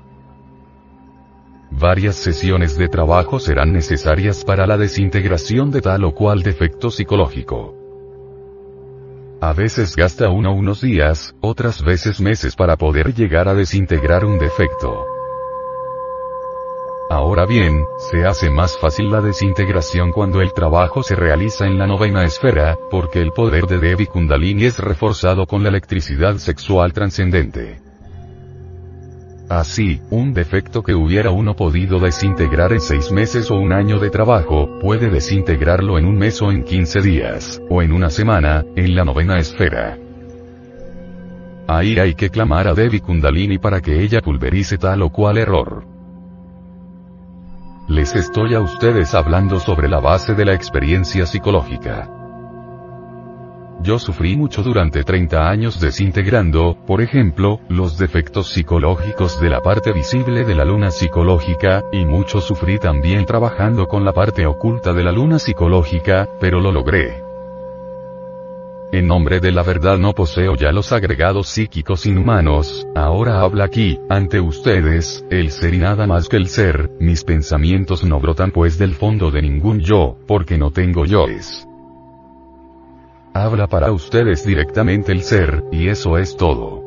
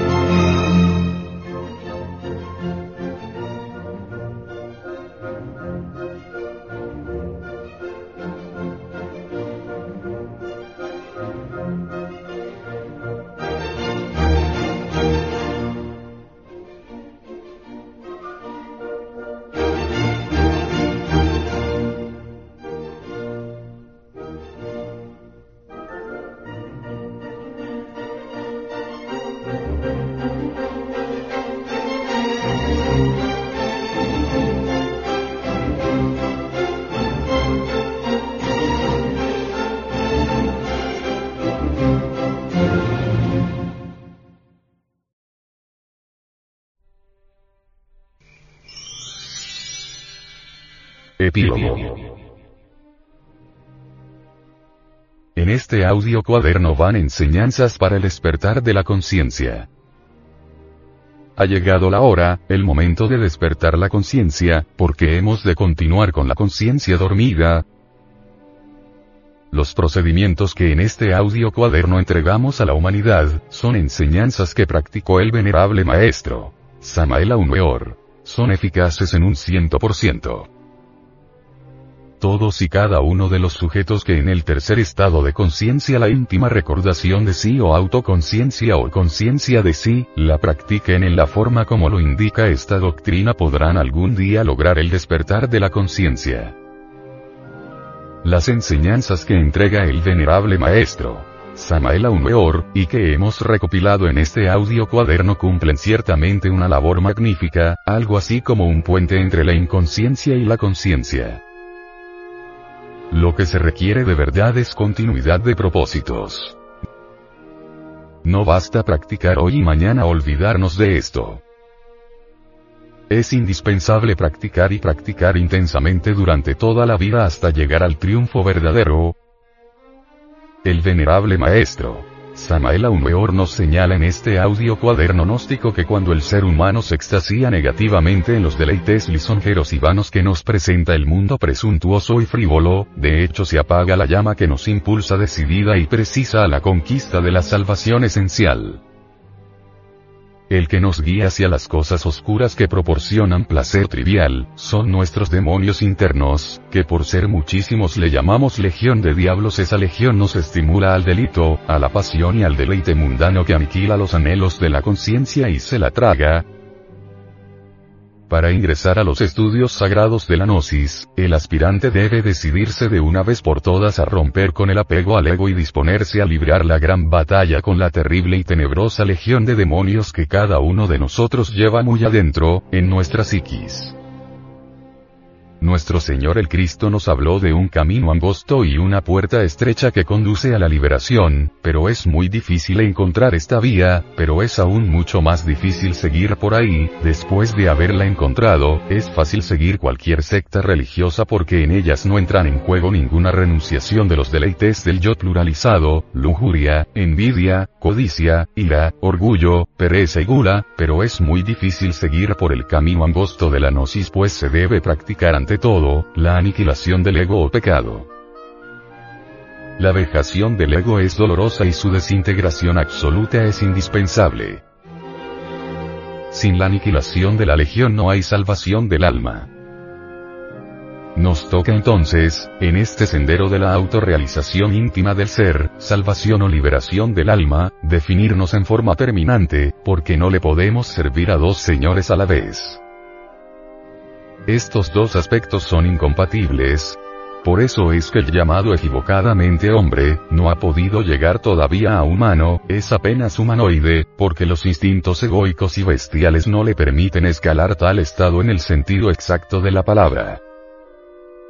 El humanoide se contenta con muy poca cosa, solo con los desperdicios del mundo, con los rezagos de la naturaleza y cree tener conciencia a pesar de ejecutar los más bajos actos de inconsciencia bajo la influencia animalesca del ego. Solo llegando al verdadero estado humano, solo convirtiéndonos en hombres de verdad, lograremos los más caros anhelos de nuestra alma.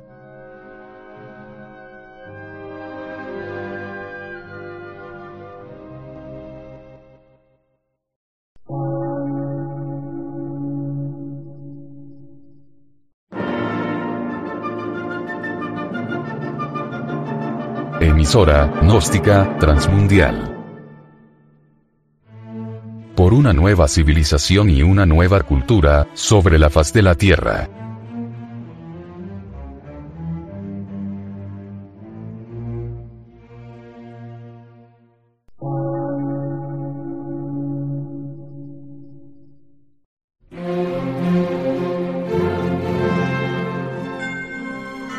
Medio de radiodifusión científico, artístico, místico y filosófico, de la Asociación Colombiana de Centros de Estudios Gnósticos, Antropológicos, Psicológicos y Culturales. A.C.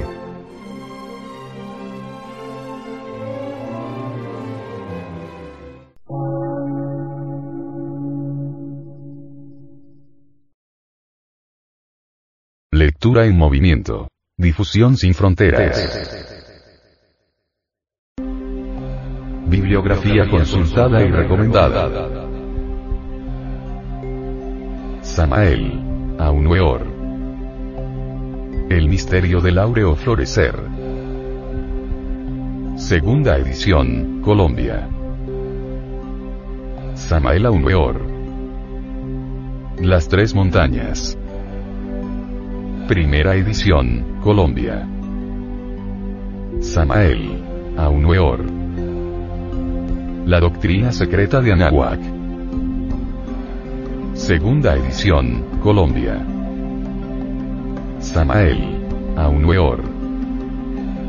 Tratado de Psicología Revolucionaria. Primera edición, Colombia. El ego siempre vive arrepintiéndose de sus fechorías. Nunca le falta un buen surtido de disculpas tiene grandes recursos a su alcance para convencer incautos y asimismo se autoconvence que es un santito muy bueno. La renunciación del delito está entre los planes de la mente o en una de las mentes, pues, esta es pluralizada, pero los hechos son los que condenan al yo, ya que jamás deja de hacer lo que siempre ha fabricado.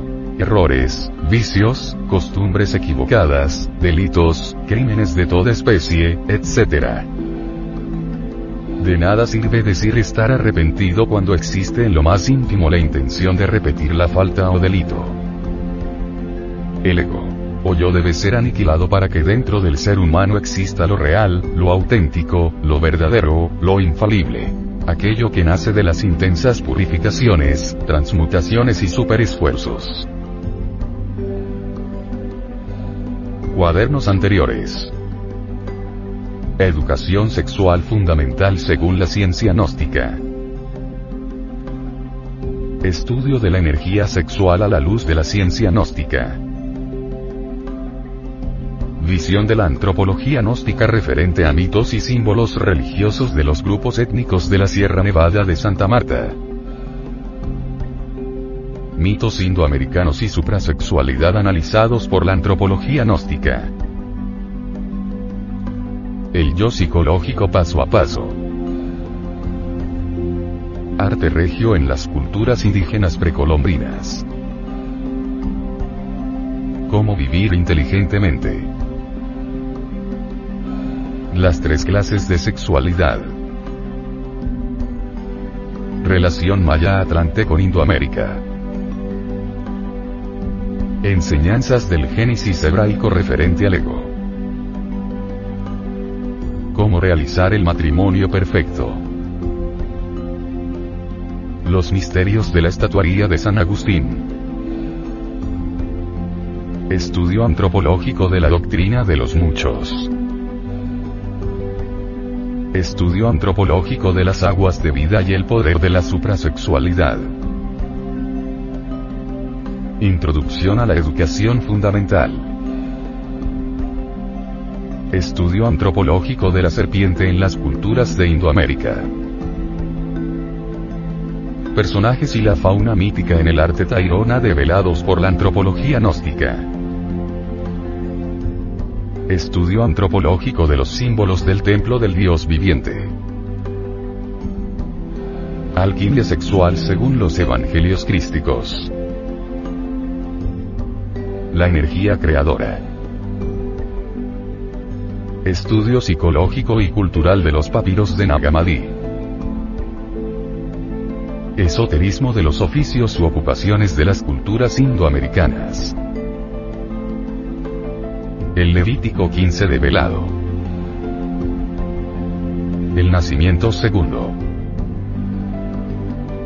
Hablemos del sexo y de su poderosa energía creadora. La sexualidad de Indoamérica según la antropología gnóstica. El apocalipsis de velado. ¿Y si la familia se corrompe? Leyes cósmicas que ayudan a la emancipación del alma. Estudio gnóstico de la ley de acción y consecuencia. Estudio comparativo de religiones. Leyes mecánicas que rigen nuestra existencia. Estudio antropológico de la aniquilación del ego. La suprasexualidad enlaza al hombre con Dios. Para vivir sin drogas. La creación del hombre real. Estudio de la multiplicidad psicológica del ser humano. Del por qué la energía sexual son las aguas de vida. Próximo cuaderno. Visita a San Agustín. Primera parte. División del Comité Cultural Gnóstico. Audio Cuaderno. Una producción del Departamento de Artes Gráficas y Audiovisuales.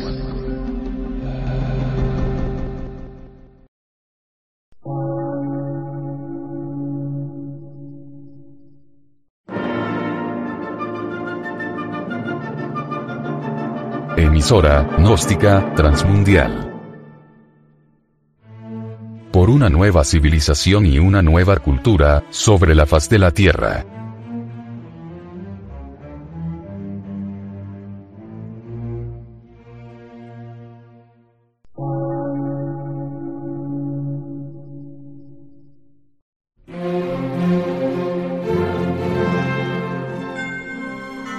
medio de radiodifusión, científico, artístico, místico y filosófico, de la Asociación Colombiana de Centros de Estudios Gnósticos, Antropológicos, Psicológicos y Culturales. A. C.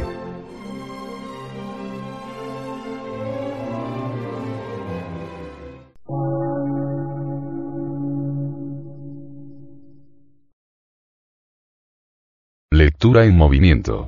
Difusión sin fronteras.